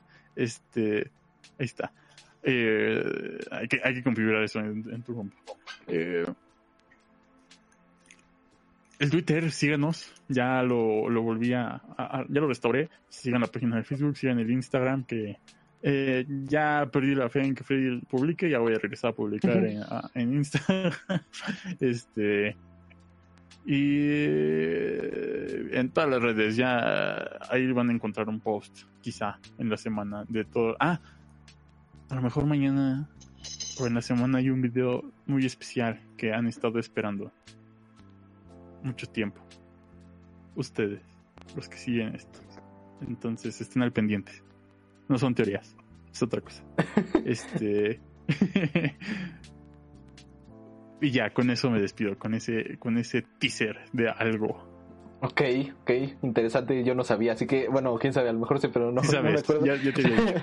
pero bueno, este, señor Toris, ¿algo más que nos quieras decir el día de hoy, la noche de hoy? Pues, pues muchas gracias por, por su presencia, por sus, sus, sus donaciones, su, su cariño a, acá, a, acá a este grupo de, de amigos. Este, cuídense mucho. Eh, ha sido- fue una semana muy, muy movida y con muchas cosas. Ya tenemos, Mucho frío. tenemos, sí, mucho frío. Este, y además, bueno, un, un, acá en el país vecino, un presidente, eh, tenemos a Steve Rogers como presidente, o como, bueno, todo indica que, que ya tenemos a Steve Rogers como presidente, este, de los United States. Pero aléjenlo de las niñas, ¿no? Mm, chale. Este, y Es que, es que sí, o sea, qué bueno que no ganó Trump, pero Biden como que, eh. Buenas Las tardes. pizzerías andan, andan bien stonks. Stunks. Pero bueno, Sí, esperemos que todo salga bien. Sigue. Que todo, que todo salga bien. Que salga bien y que se cuiden, ¿no? Y este, que se cuiden mucho. Y, y nos vemos la próxima semana. Ojalá, ojalá que pase muy rápido. Así es, así es. Recuerden que el, que el frío no hace que te dé el COVID, pero sí, este, cuídense, tápense. Y sobre todo, este, muchos dicen, no, ah, no, ya va a llegar el frío, nos va a dar el COVID más fuerte. En realidad te da más fuerte porque con el frío te quedas en lugares más cerrados, entonces tengan más en cuenta traer mascarilla que, que taparse bien del frío, este, porque eso es lo verdaderamente importante. Este, no sé qué más nos quieras decir, Fernando, antes de despedirnos. Nada, nada, que se la pase muy bien esta noche, pues. ah, nada más, que se la pase muy bien, que se cuiden, en efecto.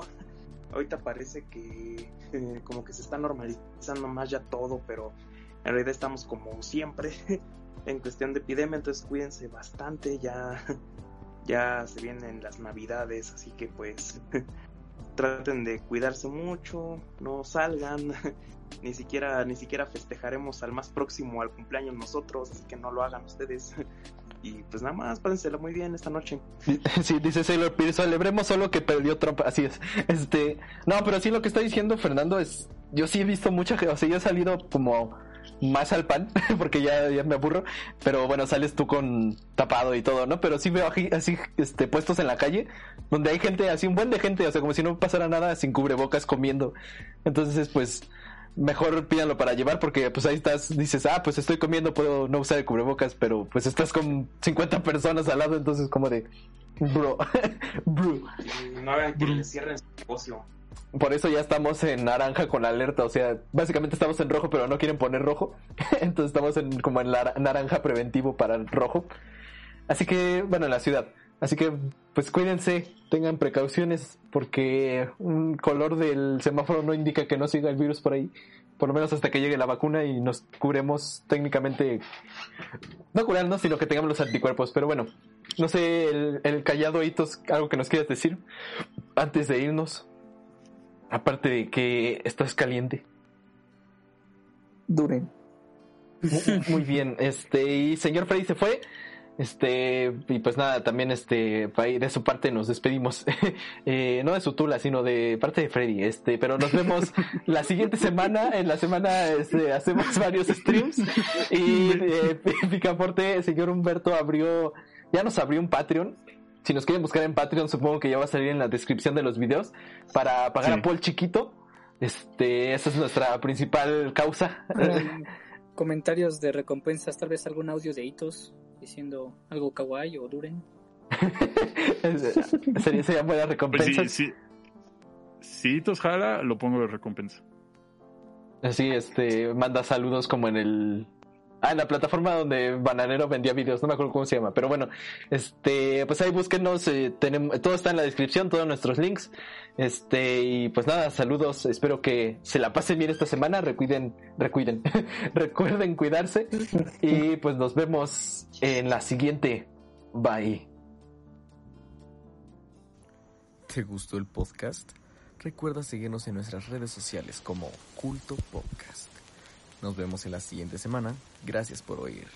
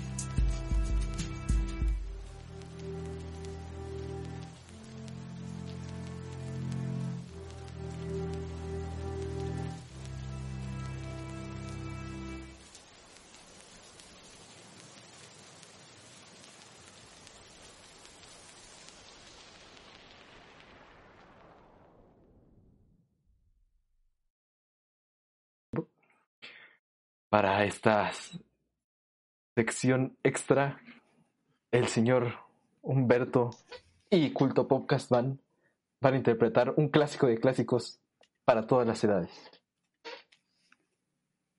¿Están listos, panas?